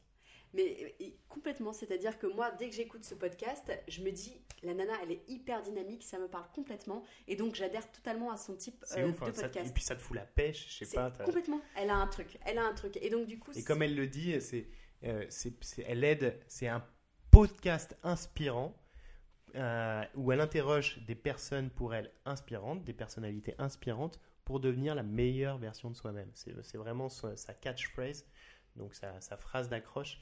Et, euh, et je trouve que c'est vraiment ça, quand, euh, quand tu quand écoutes ce podcast, bah, tu as envie de le faire et en même temps, ça, te ça répond à quelquefois à des interrogations. complètement. Et euh, je trouve que du coup, pour revenir à la question, c'était de dire que je marche à l'instinct. Mhm. Je, je prends les choses qui me parlent, et après, Comment trouver les... La question, c'était comment trouver euh, les bons contenus et Voilà. ce, qui, ce qui va te servir surtout. ça Et ce qui marche pas mal, je trouve aussi, du coup, c'est euh, le bouche à oreille et euh, dans le milieu de, de l'entrepreneuriat, parce que clairement, euh, Germinal, euh, la formation que je suis en train de faire sur Germinal qui s'appelle l'antichambre, qui est juste génialissime, c'est une nana euh, de mon ancien incubateur qui me l'a recommandé. Et moi, je le recommande à qui veut bien l'entendre parce que franchement, je trouve que le contenu est extraordinaire.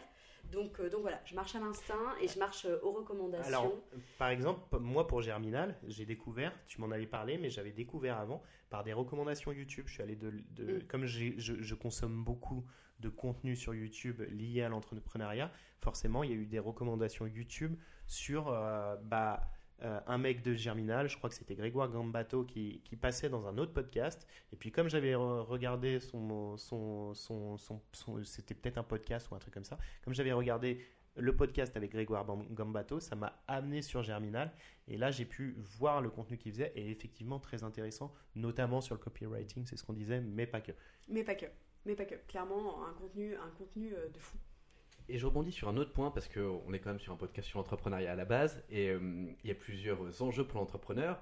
Je me lance et tu as évoqué le deuxième sujet et je trouve qu'on ne s'est pas assez arrêté dessus, c'est le pivot. Parce que le pivot, c'est pas toujours évident. Juste rappel aux gens ce que c'est un pivot.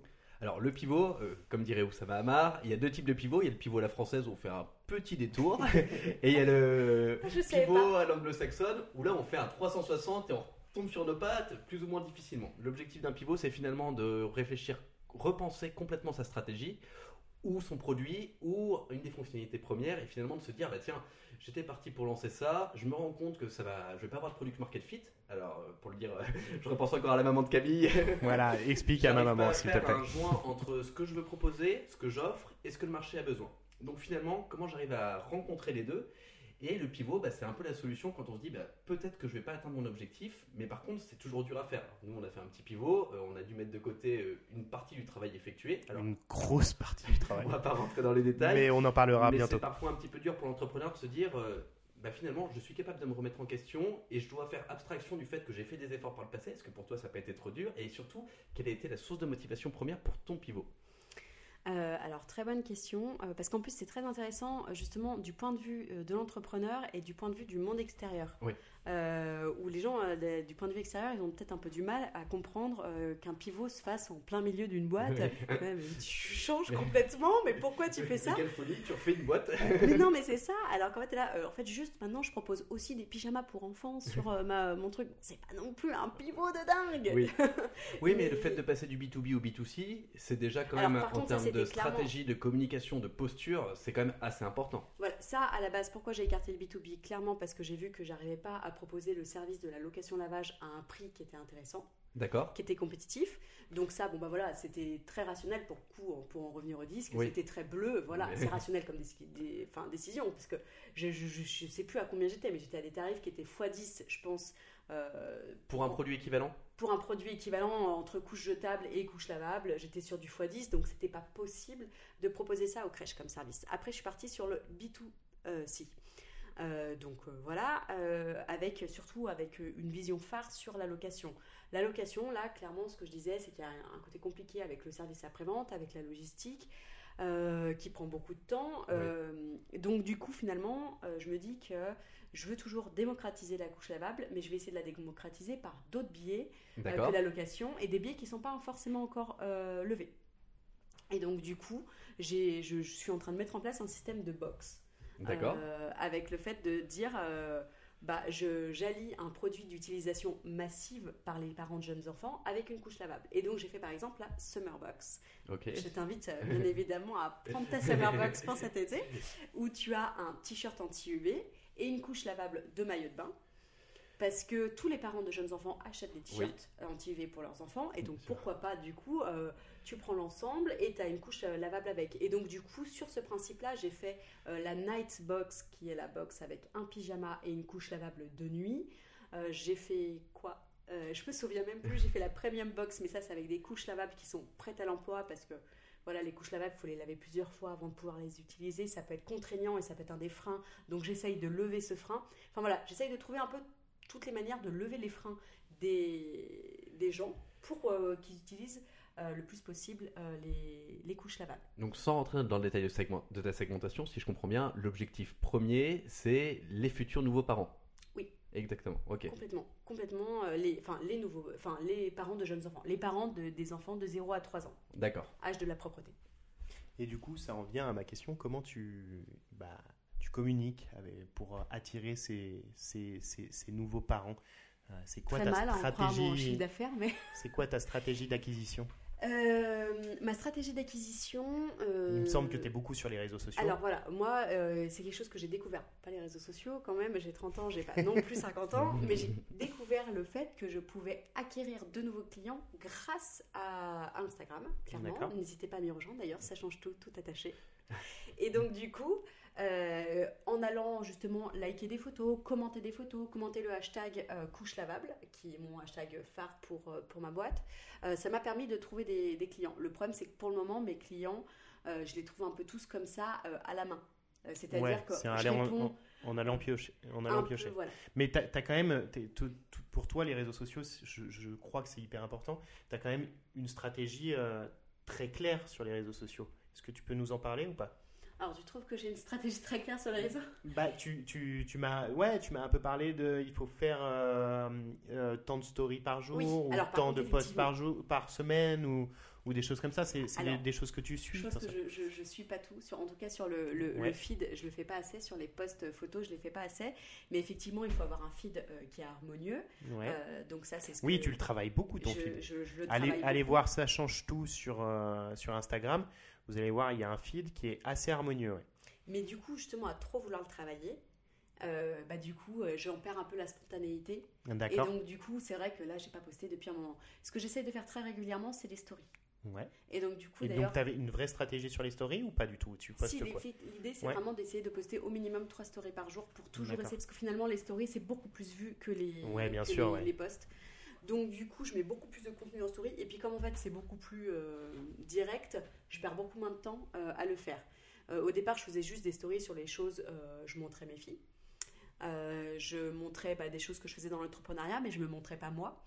Et c'est toi, Camille, mon cher cousin, qui m'a qui m'a donné le déclic.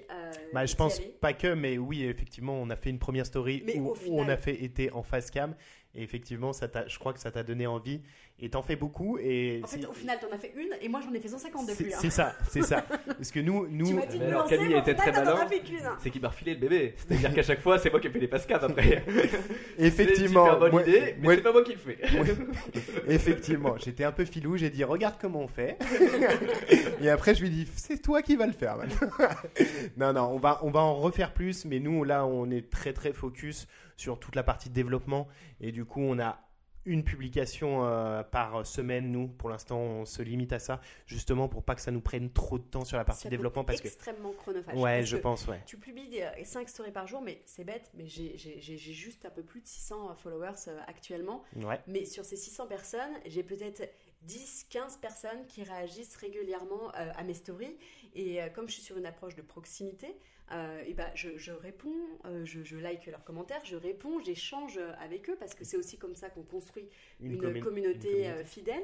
Et C'est très dur de construire une communauté. hein. c'est hyper dur. Je, tous les, gens tous les gens qui, qui, qui sont sur YouTube ou qui ont déjà une communauté disent euh, le plus difficile, c'est de la construire. Une fois que tu as 3000, 5000, 10 000, ça, il commence à y avoir un effet rien que de, de l'algorithme. Exactement. Et du coup, mais, Exponentiel, oui, tout à fait. mais, mais au début, c'est très dur. Petite question, alors euh, question un peu technique, mais qui va intéresser toutes les personnes qui sont sur Instagram et qui veulent lancer leur business. Euh, on a plein de profils possibles sur Instagram. Est-ce que toi, tu as choisi un profil créateur, un profil professionnel, ou est-ce que tu es resté sur le profil standard d'Insta? Alors, euh, moi, j'évolue au gré de l'option musique. D'accord. je oui. m'explique. Tu as changé il y a pas longtemps, hein, c'est ça, non? J'ai changé plusieurs fois. En fait, Ah, je suis t'as passée en fois. juillet, au mois de juillet, quand je lance mon site, je me mets, je passe mon profil en mode pro. C'est-à-dire que grâce à ça, qu'est-ce que ça m'apporte? Parce qu'il faut savoir ce que ça apporte. Ça t'apporte tes statistiques. Tu peux voir les posts, combien de vues il y a eu, combien de likes il y a eu, euh, à quelle heure euh, ton audience se connecte la journée pour savoir à quelle heure tu dois poster, etc. Tu peux aussi promouvoir tes produits. C'est-à-dire que tu peux mettre un lien directement sur ta photo de ton produit. Il n'a plus qu'à cliquer et hop, ça l'emmène sur ton site. Donc ça crée moins d'étapes euh, pour acheter. Donc du coup, ça favorise cette acquisition client par ce biais-là. Instagram veut beaucoup le développer. Donc au début, j'étais en mode, cré- euh, en mode professionnel, en compte pro. Euh, ensuite, j'ai changé parce qu'en en passant en compte pro, on m'a enlevé la musique. Donc je suis Oui, repassée en mode perso. Et puis de toute façon, j'étais, euh, je crois, quand j'ai lancé, j'étais enceinte de 7 mois. Donc euh, à 8 mois, bon, enfin, j'étais quand même déjà bien avancée. Donc du coup, à 8 mois, je me suis dit, bon, bah voilà, je vais plus promouvoir mes produits parce que de toute façon, clairement, ça, ça devient un peu compliqué. Et euh, c'est pas grave, j'ai continué à le faire à la main par contre. Euh, mais moi, c'était hyper important pour moi d'avoir les musiques en story parce que j'adore ça. À l'époque, je faisais pas de face cam en plus. Oui, oui. Donc du coup, euh, je suis repassée en mode perso. Ensuite, je crois que c'est en octobre, j'ai dû quand même repartir en mode pro pour avoir les statistiques, accès aux statistiques. Et j'ai pu euh, garder les. Enfin bref, j'essaie de faire un micmac parce que là, à nouveau, je suis passée, je crois, en compte euh, créateur de C'est contenu. ça exactement, qui est un peu le mix entre les deux. Et voilà, pour pouvoir avoir accès au. Mais j'évolue juste au Donc là, tu as accès aux musiques avec le compte Là, créateur. Oui, j'ai accès aux musiques. Et... Mais en fait, il faut trouver les hacks. C'est bizarre, hein, c'est- ouais, c'est- Il faut c'est- trouver c'est- les- ces trois comptes, c'est un peu flou. euh. C'est un peu flou. et Il faut trouver aussi toujours les petits hacks, enfin les petites euh, Ouais. astuces pour pouvoir euh, voilà, avoir cette option Les musique. tips. Tips, euh, ouais, conseils. euh, qui est euh, pour trouver avoir l'option musique. Et je dis juste aussi pour la partie face caméra parce que je trouve que c'est hyper important de s'arrêter juste deux minutes dessus euh, parce que ça a été un gros pas pour moi. J'ai fait des stories pendant peut-être six mois sans montrer mon visage, enfin vraiment. Euh, et en fait, juste, il y a vraiment, il y a vraiment eu la notion de se lancer. Mm. Et j'ai fait la première fois que je l'ai fait, je l'ai fait en direct, c'est-à-dire que j'ai Oui, fait la vidéo C'est ce que tu nous as expliqué. et je l'ai mise euh, alors que j'ai fait des fautes de, Parce que de on, syntaxe. on- euh, on- on te, l'avait conseillé. euh, Exactement. C'est le, first shot, la, la- le premier, la première, le- la, la première, Première fois, version. première version. Qui sera la bonne Alors que nous, Alors c'est on un grand a- débat parce que moi en général je suis à 40 versions avant Ouais, de la poster. ouais, Mais- nous mais on en fait, a Il y aura fait. toujours, il y aura toujours, c'est comme le premier podcast. En fait, il y aura toujours quelque chose à revoir. Il y aura, tu seras jamais sûr. content. Et donc en fait, c'est de se dire bon bah il y a des fautes. Et en fait, les gens ils, ils- ils sont aussi. Moi, je suis vachement sensible à ça. C'est on veut du vrai. Bien et en fait, ça. je me suis dit bah les gens vont être sensibles à ça. J'ai, écoute, en plus la première fois que j'ai fait une story, Oui. j'étais clairement, j'avais- c'était le jour de l'anniversaire de deux ans de ma, de ma fille. J'avais pleuré toute la matinée en me disant elle a déjà deux ans, c'est fou. donc j'avais une tête de six pieds de long. J'étais, j'avais, j'étais dans le noir. Il était 17 h il faisait nuit quasiment. On me voyait pas très bien. Euh, Mon frère m'a dit d'ailleurs mais c'est première story, tu l'as fait dans le noir, on ne voit pas. Oui bon bah euh, voilà, écoute, je vais m'améliorer. Mais... J'apprends. hein. J'apprends, mais voilà, en fait, l'idée c'est de se dire petit à petit. Les gens, les, gens sont exigeants quand même. hein. Complètement. C'est ouf, complètement, Ouais, Ils s'habituent aux standards Oui. les plus élevés et, Et c'est ça. Et on Nous, on a- du, du- On a, celui qui on a une bonne anecdote là-dessus, mais, euh, mais on, en parlera plus tard. Non, ce qui m'intéressait, c'était de revenir sur, sur, sur cette notion justement euh, d'honnêteté et de sincérité. Je trouve que c'est très important sur les, les réseaux sociaux. Et quelquefois, je trouve que Loïc, tu me corrigeras si Mm. je me trompe, mais euh, que, que- je- on écrit un peu, on essaye de faire des textes quand même euh, en postant une fois par semaine. Et quelquefois, j'aurais bien aimé, j'ai- j'aimerais bien mettre, bah voilà, là ça a été galère, on a eu tel obstacle. euh, on a galéré, on n'a peut-être toujours pas trouvé la solution, ou on va peut-être, euh, ou on l'a peut-être trouvé, on est passé par ça. Et, euh, et Loïc est plus euh, du genre euh, à dire euh, non mais il- non il faut il faut que ça soit toujours dans la positivité, toujours dans le dans Il y a un vrai dans- débat dans- là-dessus. dans- ouais c'est ça il y a un vrai débat. Je voulais savoir ce que On toi t'en pensais. Ouais. On, on est d'accord Loïc par rapport à ça? Toi t'as as vraiment Alors, je vais, je vais éviter de La répondre à la place de Faustine, mais c'est juste que je pense quand même qu'il y a une pondération importante à faire entre deux facteurs. C'est que la sincérité doit toujours être là, et ça, je suis à 100% pour, mais par contre, il faut être sûr de la compréhension de son message. Et il y a toujours ce doute lorsque tu penses ne pas avoir véhiculé les bonnes idées ou avoir oublié telle idée, où tu te dis, bah, alors, un peu comme un prompteur, j'aime bien réorganiser mes idées avant, et c'est vrai que ça a parfois un côté rassurant de se dire, bah tiens, je dois bien euh, parler de ça, puis de ça, puis de ça. Bien sûr, mais sur, sur quelques fois, je suis, je allé, je suis allé euh, vers le. Bah, Peut-être, euh, par exemple, je te donne un exemple. Euh, la, ce qu'on a fait, la crèche vivante là. Oui, tout à fait. La crèche vivante, allez voir sur euh, Common. Ah, bah, c'est même pas sur, l'applica- sur, euh, sur le compte Common, c'est sur mon compte parce qu'on a eu un problème avec Instagram, donc ami de Louis. Adaptation.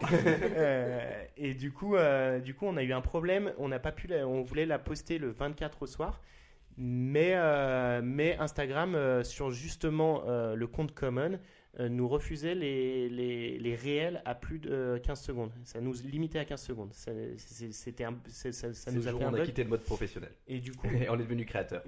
du coup, je me suis dit, comme, comme on l'avait annoncé le 24, j'ai fait une story en mode euh, Putain, les gars, je suis désolé, euh, euh, bah, ça arrivera pas tout de suite, je sais pas quand, quand ça va arriver. Un peu une story un peu dépitée, mais en disant Bah, c'est pas grave, euh, à la fin, euh, c'est pas grave, on va essayer de vous la communiquer quand même.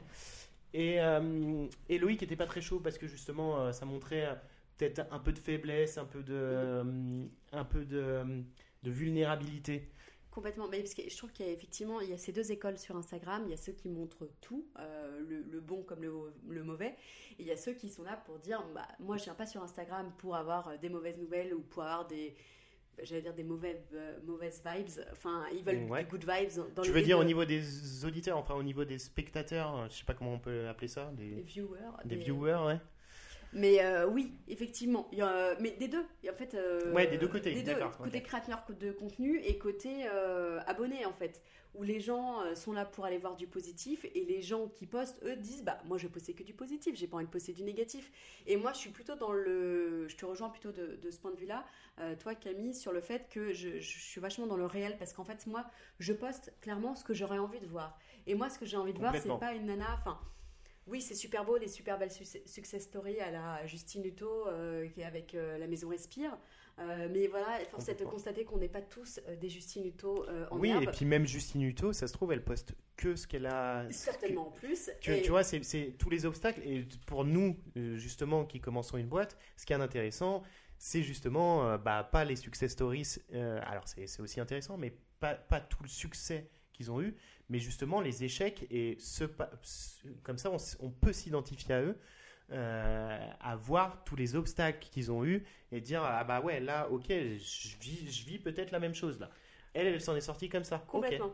Et effectivement, je, je- je suis notamment une nana qui, qui monte, euh, qui a monté euh, différentes, euh, différents shops et notamment une boîte de vêtements. Elle fabrique des vêtements en France, dans des ateliers à Paris, etc.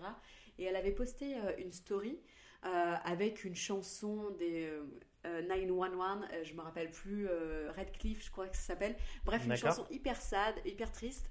euh, où elle dit que grosso modo ça va pas du tout, elle a pas du tout ses, elle a pas du tout eu ses, ses tissus qu'elle voulait, etc. Bref, elle était, elle était triste. Donc elle poste cette story avec cette chanson. Et à l'époque, j'étais pas du tout entrepreneur et je me suis dit c'est génial, c'est génial de nous montrer l'envers du décor. C'est génial de nous montrer que en fait c'est pas tout beau, c'est pas tout rose. Et donc du coup, je m'étais dit le jour où je serai entrepreneur, parce que j'avais toujours cette idée en tête, et ben je posterai je, moi un je jour montrerai tout Et voilà, et je montrerai tout, et je posterai moi aussi cette story le jour où ma- je serai pas contente avec cette musique là. C'est marrant parce que j'ai l'impression que, tu sais, euh, alors je suis un peu un fan de Top Chef, mais euh, même Top Chef euh, montre maintenant, ça fait Ah oui deux, Oui, deux fait. saisons, Ah, il c'est montre, surtout cette saison. c'est on surtout cette voit saison. les caméramans, les ouais, voilà, cadreurs. on monte l'envers du décor. Quelquefois, euh, c'est tu sais, qu'ils disent euh, moteur dans deux minutes. Alors, je- Et c'est, et c'est, et c'est, ouais, T'as l'impression d'être pris dans, voilà, dans c'est très inclusif, ouais. Ouais, ouais, et ça, je crois qu'ils l'ont commencé en grande partie euh, sur la précédente saison pour la simple et bonne Oui. raison, c'est qu'ils n'avaient pas assez de choses à montrer à l'écran. Et donc ça permettait de rallonger du temps. Ah oui, c'est- peut-être c'est au niveau du, co- au niveau Covid. ça prenait. Ouais, exactement, parce que finalement, euh, je pense aux meilleurs pâtissiers aussi, où euh, bah, forcément ils avaient moins de contenu à diffuser parce que c'était plus Ouais, parce compliqué. que, ouais, ils l'ont, ils l'ont étalé sur des semaines. Exactement, il fallait et- tirer les épisodes, Mm. et donc quand tu montes l'envers du décor, ça marche bien, ils se Forcément. rendent compte que ça marche et on continue. Et puis, et puis, t'es super intéressé de savoir comment ça marche, quoi. Ouais, Derrière, ouais, ouais. derrière la cam, tout Puis le ça monde. humanise, ça humanise. Ça Et on humanise est très dans l'humain, on le retrouve depuis quelques années, alors euh, sans dire qu'on arrive euh, dans quelque chose de négatif, loin de là, mais on a tendance à mettre l'humain en valeur, des fois de manière un peu trompeuse, mais l'humain est devenu bien plus important qu'il y a 5-10 ans. Complètement. Complètement. Je voulais. euh, J'avais une dernière question. euh, c'est. C'est bon au niveau de l'heure? Oui, on est bon. Je crois qu'on a carrément dépassé en vrai. Donc j'avais deux dernières questions en vrai. Euh, je voulais te poser la question au niveau de l'entourage parce que c'est très important euh, au niveau des, entrepreneurs. Il y a pas mal de- de- d'entrepreneurs qui disent que bah, mes parents, mes grands-parents, euh, mes frères et sœurs comprennent pas ce que je fais. J'avais un boulot plus ou moins stable, j'ai fait des études. J'ai fait 5-6 ans d'études, j'ai deux Master 2, donc j'imagine, pour toi, j'imagine que ça doit être compliqué au niveau de peut-être même ton mari, de, de, de faire comprendre aux gens euh, que bah, c'est c'est là, c'est ça qui te plaît et tout. euh, parce que moi, j'ai eu la même chose. Alors, pas avec mon père parce qu'il est entrepreneur, mais avec ma mère. Mais ma mère, j'ai fait un gros travail dessus. Et elle a fait un gros travail de son côté. Donc, elle est aujourd'hui super par rapport à ça. Et ça, c'est vraiment une grosse chance. Bravo Nathalie. Ouais. mais, euh, mais pour plein plein d'entrepreneurs, je sais pas si c'est le cas Loïc aussi pour toi, mais ou de néo-entrepreneurs, on va dire, euh, jusqu'à ce que tu passes un palier et que tu gagnes de l'argent, parce que l'argent c'est le nerf de la guerre. À partir du moment où tu gagnes de l'argent, On forcément, est d'accord. on te suit. Mais quand tu es dans cet entre-deux-là, euh, bah, tu as un entourage qui est bah, qui comprend pas tout à fait ce que tu fais. Est-ce que c'est le cas pour toi, sans aller dans les détails, mais juste pour nous répondre? Alors, je, dirais euh, complètement parce qu'il y a euh, deux visions di- différentes et je le vois maintenant que je suis du côté de l'entrepreneur. Alors, pour revenir par rapport à, toi, je pense que mes proches n'étaient pas forcément déçus que je, vis, je parte du monde du salariat.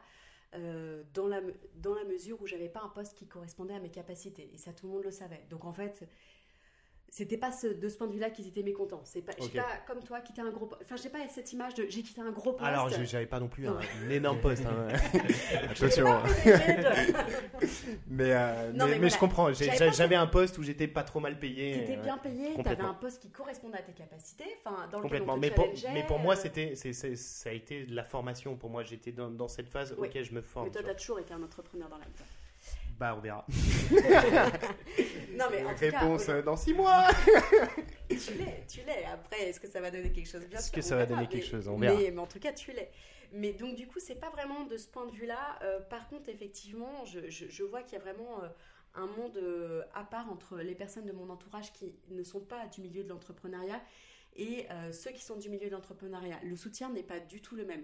Alors déjà, il faut dire aussi, pour recontextualiser, je partais dans un domaine un peu particulier qui est des couches lavables. Oui. Et donc l'anecdote, c'est quand même mon grand-père oui. qui m'appelle, je sais pas, deux, trois semaines après que je lui ai dit que je voulais quitter mon boulot pour partir dans les couches lavables, qui m'appelle complètement atterrée, mais vraiment, Elle est énorme celle-là. pour me dire Non, mais Faustine, je peux pas, je peux pas me dire que ma petite fille qui a fait 5 ans d'études, enfin donc 6 ans, papy, s'il te plaît, euh, soit partie, enfin parte euh, de son travail pour aller laver des couches euh, des autres. Ah, ça c'est fort quand même. Et- Alors, on- juste, on avait rigolé tout à l'heure parce qu'elle nous l'a fait en off euh, juste avant le podcast et on s'est dit ah c'est dommage parce que du coup euh, ça nous ça perd le, le- le L'authenticité. réel et l'authenticité du, du- de, de- de notre réaction.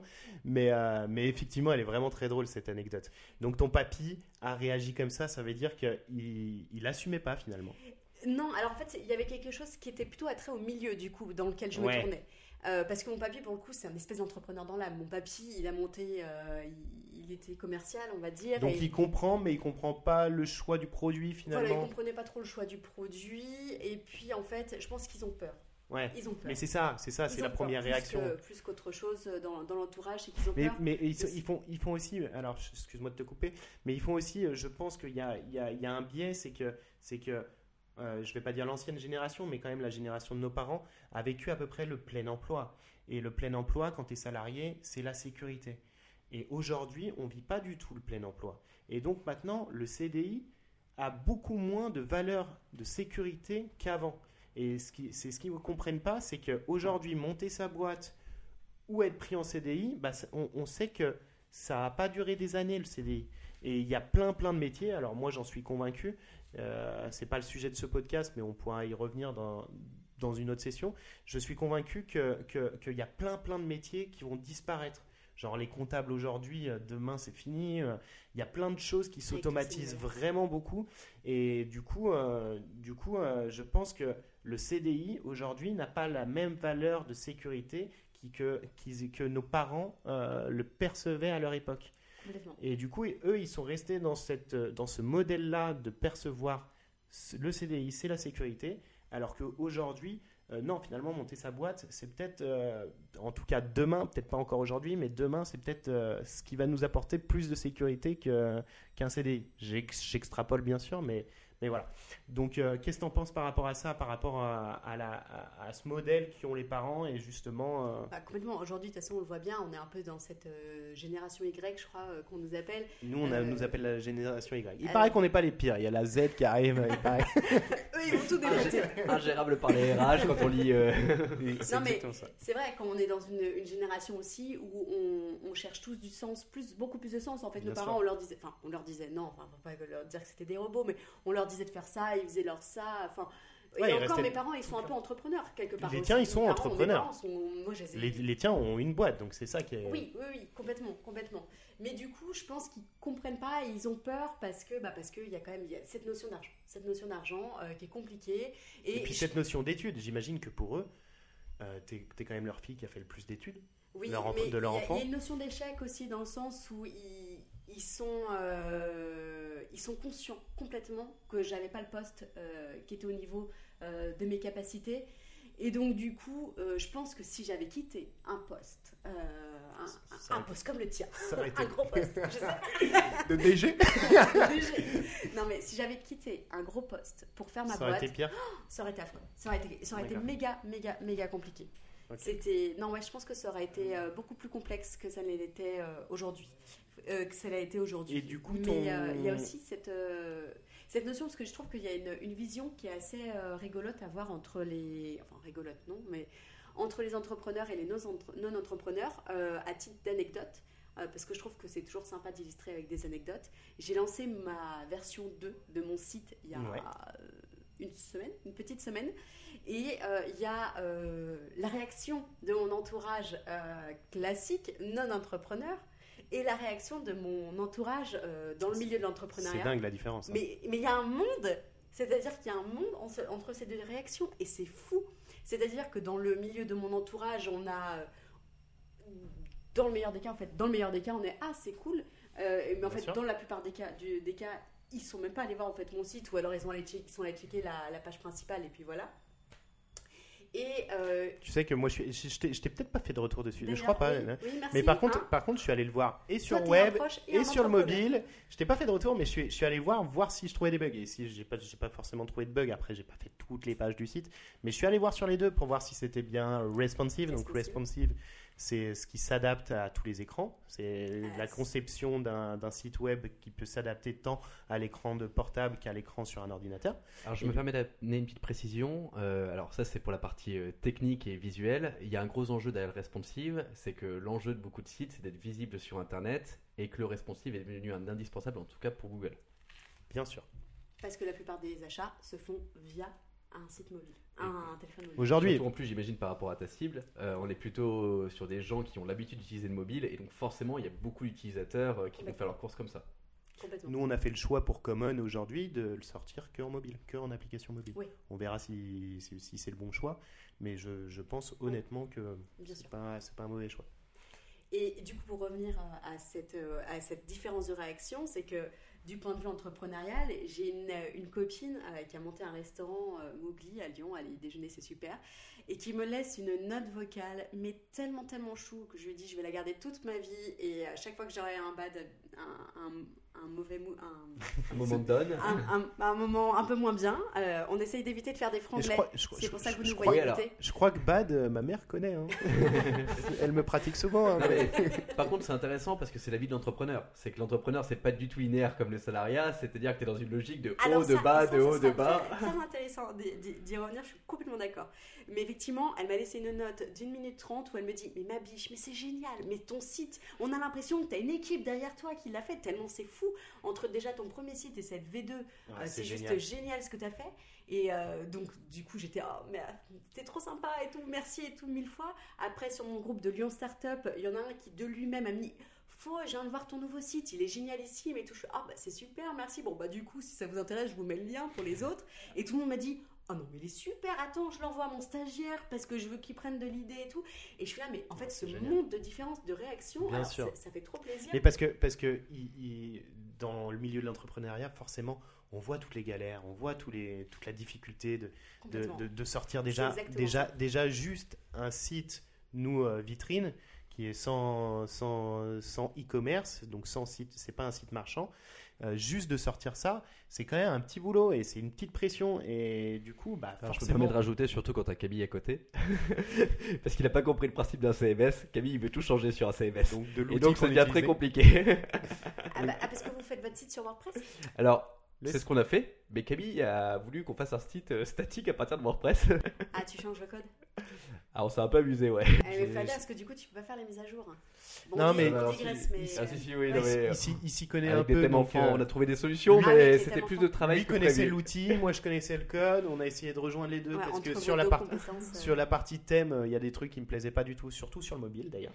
Oui, Et du coup, euh, du coup effectivement, euh, on, a, on a repris un peu euh, pas mal de choses. Je lui ai dit ça, ça va pas, ça, ça va pas, ça, ça va pas. il m'a dit euh, quoi? Mais c'est pas fait du tout pour faire ça. j'ai passé plus de temps sur le CSS et le PHP que le content. Alors, PHP, je connais pas. Ah ouais. Mais bon. Et Là, on a perdu tout le monde. Alors, justement, pour revenir, je trouve que c'est très intéressant de revenir sur cette notion euh, de l'entrepreneur qui doit euh, prendre, enfin qui doit, qui prend des coups en fait Mm. toute la journée dans sa tête. Ouais. Et le rôle de l'entrepreneur, c'est simplement de tendre l'autre euh, joue et de dire C'est pas grave, on continue. Et, en Et fait, j'en redemande.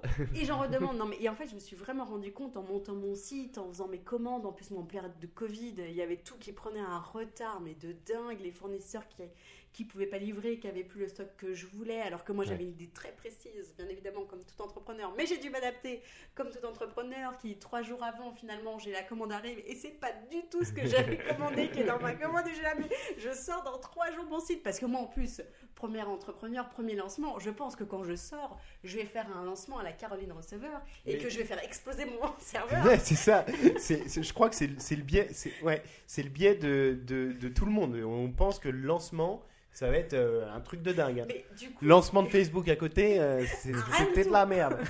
mais du coup, ce qui est très bien, c'est que du On coup, m'attendait. Qui ont deux de sites que j'ai lancé la semaine dernière. J'avais, il y avait, il y avait des photos que j'avais pas Mhm. parce que j'avais pas reçu justement ma commande parce que voilà. Mais Et tu du déstresses coup, quoi. Mais complètement. J'ai mis un petit, une petite image avec marqué. Il devrait y avoir une photo ici. J'en ai pas. Sorry. Ah, c'est voilà. génial. Et en fait, non, mais parce que du coup, voilà, j'étais hyper décomplexée, Mm. justement parce que c'était ma version 2. Donc j'imagine les gars qu'à ma version 10, il y aura rien sur le site. Juste le prix. avec Ceci devait être un site. Désolé, on l'a pas. Ça devient artistique. c'est ça. Non, mais tout ça pour dire qu'effectivement, je trouve que c'est.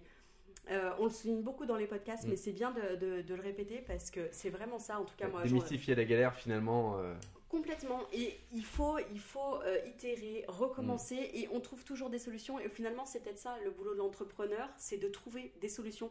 Parce que des problèmes, il y en a tous les jours, euh, des galères, il y en a tout le temps, et euh, il faut trouver des solutions, trouver des solutions, trouver des solutions. Et moi, au final, c'est ce que j'adore. C'est ce que j'adore. C'est clair. Tu, on résout les problèmes.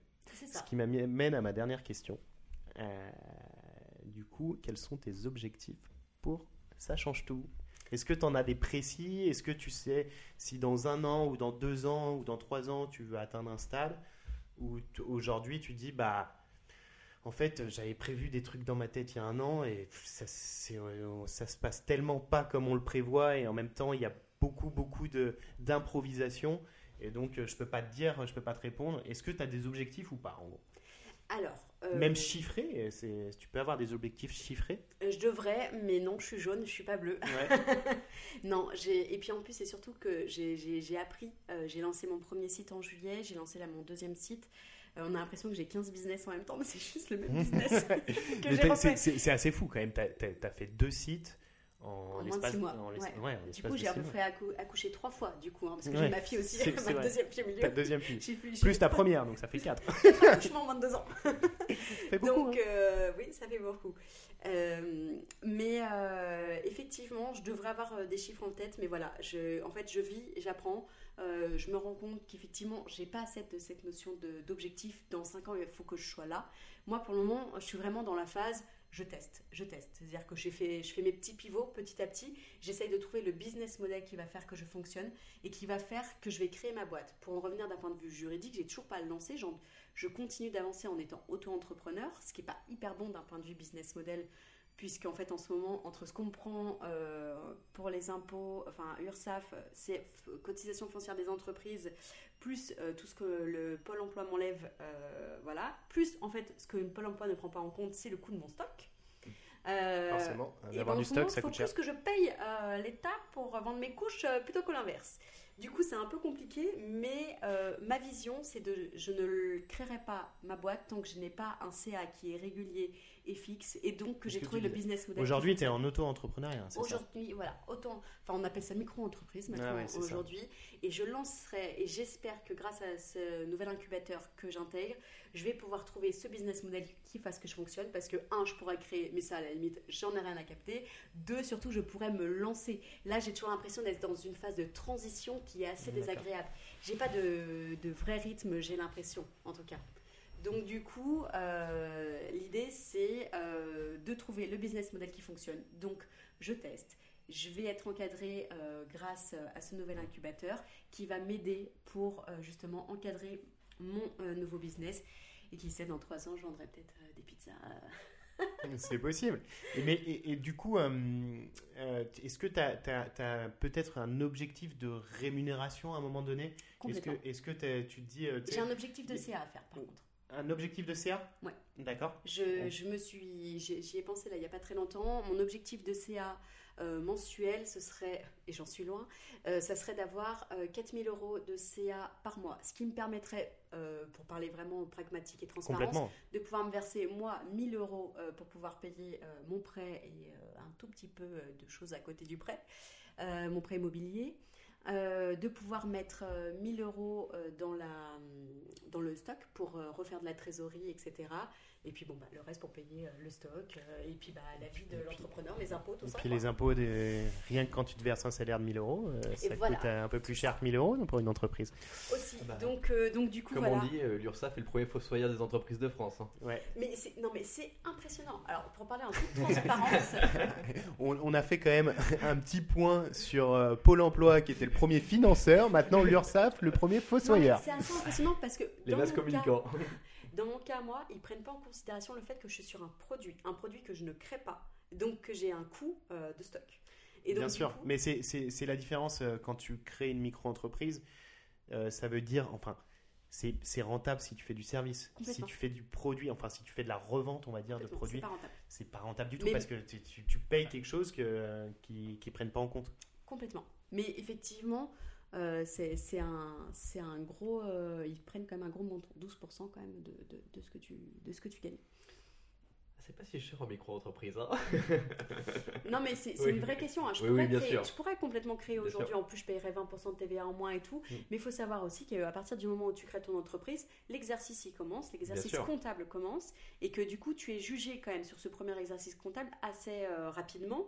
Donc, du coup, il faut quand même avoir trouvé un business model. Aujourd'hui, j'ai pas du tout un business model qui est stable et régulier pour le lancer, à mon sens. Mais c'est ma vision. Et donc, euh, cet objectif de 4000 euros, tu as une date à peu près ou c'est un objectif, euh, c'est peut-être la, la fin, L'idéal. la fin de ton emploi, Exactement. L'idéal, janvier 2000 2022, euh, je fais 4000 euros de CA, donc de chiffre d'affaires. hein. Je, je- pas de bénéfice, mais de chiffre d'affaires par mois.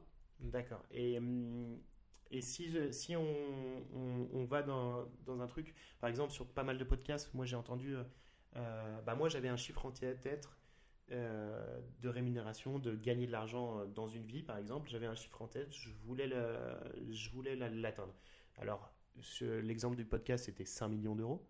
Euh, Est-ce que tu as quelque chose comme ça ou un chiffre que tu te dis, ah bah si j'ai atteint ça en Alors, juste pour préciser pour les auditeurs, parce que je suis pas sûr d'avoir compris moi-même, est-ce que 5 millions d'euros c'est le CA de la boîte Non, ou est-ce que c'est le, le patrimoine de la personne qui a le fondé la boîte patrimoine de la personne. D'accord, Bah, un peu ambitieux déjà. Oui, ambitieux. J'écoute des, j'écoute des podcasts avec des personnes qui étaient quand même. euh, non mais c'est très bien, hein, non, mais c'est bien. J'ai- entendu l'autre fois où ça m'a marre dire son salaire. Tu le sais, du coup, à mon avis. Ouais, c'est un truc comme 250 ou 300. 400, entre 450 et 500 000 euh, Bah, euros ça, par, ça, an. ça a dû encore évoluer. Ouais. alors. Euh, Alors Mais juste pour précision, déjà, normalement il y a une étude qui dit que le bonheur financier s'atteint à 7500 euros mensuels. Alors, euh, j'ai entendu 6000 euros hier, euh, avant-hier et Alors, dans un 4000 mouchoir de euros il y a 6 mois. Donc, euh, Alors 4000 euros à mon avis, euh, il n'avait pas les moyens, mais on est dans un mouchoir mais, de poche. mais, mais en, en salaire net. hein, on est- Oui, oui, on est bien d'accord. Oui, oui. Alors, je me suis jamais posé cette question. Donc, j'ai pas forcément euh, de réponse. Mais écoute, a priori, je vais me fixer un 7500 euros. C'est euh, convenable. ouais, ça commence à être pas mal. hein. Je vous rappelle que je Sept- touche 700 balles par mois en ce 7000 moment. hein. 7500 euros par mois, ouais. Tu... On peut même, on peut même payer la grande école des enfants. Non, mais en fait, l'idée, plutôt peut-être d'ailleurs, ça paraît très phil- philosophique, mais c'est vrai, mais plutôt l'idée, euh, euh, plutôt que l'idée d'atteindre un chiffre, c'est l'idée d'atteindre une tranquillité. Et c'est ce que d'ailleurs Oussama euh, disait euh, dans, son, dans son podcast sur euh, quand il dévoilait ce, ce- ce chiffre d'affaires. Il disait, la nana, d'ailleurs, le mana- Manal, Manal, Manal, chaud? Le Manal, ouais, la Manal, elle s'appelle Manal. Ah, Manal, voilà, lui disait, qu'est-ce que l'argent t'a apporté? Et il a dit, il a La répondu que la tranquillité. Le fait de ne plus avoir se poser de questions. Et moi, c'est en plus, euh, on s'en doute, mais euh, maman de deux jeunes enfants, j'ai donc euh, deux petites filles à faire garder en même temps. La double garde, c'est une sacrée dépense qui pèse euh, quasiment entièrement que sur mon conjoint. euh, du coup aujourd'hui, mais du coup faut se dire qu'aujourd'hui la moindre dépense qu'on fait dans notre quotidien, elle doit être mesurée. Elle doit être mesurée, c'est-à-dire qu'on on est tout le temps en train de se poser la question de est-ce qu'on peut se permettre de faire ça? Est-ce qu'on peut clair. faire ça? Est-ce qu'on allez bon euh, ce soir on se fait des sushis? Oui, non, bon, euh, allez. On a un truc à fêter. Ouais, oui, la dépassé les tranquillité, 6. c'est Voilà. la tranquillité de plus regarder ton compte, de dire euh, bah si on a envie de quelque chose, on le fait, et puis euh, et puis et aussi la tranquillité au quotidien de te dire, euh, bah, je peux tenter des trucs, c'est pas grave. Complètement. Et puis je pense même que ça va au-delà de ça en ce moment. On a un période de Covid, euh, l'incertitude est encore plus grande. Finalement, c'est aussi, c'est là où on voit que les Français ont beaucoup épargné pendant cette année. Tu essayes aussi de te dire comment je projette demain? Tu projettes plus qu'aujourd'hui. Euh, tu as aussi cette euh, réflexion de te dire bah tiens, je suis obligé d'envisager demain dès maintenant. Complètement. Surtout en tant que parent. Enfin, je pense que c'est là où on se rejoint. on, est, on a toujours besoin d'anticiper effectivement euh, le, le demain quand on a notamment euh, deux, deux jeunes enfants. euh, qu'il y a l'école qui va commencer, mais ça, à la limite, on a hâte, puisqu'on n'aura plus à payer une nounou à temps plein. Bien que j'adore ma nounou. Moi, je suis dans la team crèche. Ah oui, mais moi, je pas de place. Moi non plus. Micro-entreprise. D'accord. Je vais vous laisser les parents. Oui, ça vous a fait plaisir, Camille. Euh, en tout cas, merci Faustine, mais ce podcast n'est pas fini. On passe euh, aux questions rafales. Alors, c'est une, question- une série de questions auxquelles tu dois, tu dois répondre. T'inquiète pas, tout va bien se passer. Tu dois répondre euh, de manière intuitive et instantanée, euh, si c'est possible. Tu peux prendre quand même 2-3 secondes pour réfléchir, mais euh, essayer de, de- de dire vraiment les premières choses qui te viennent.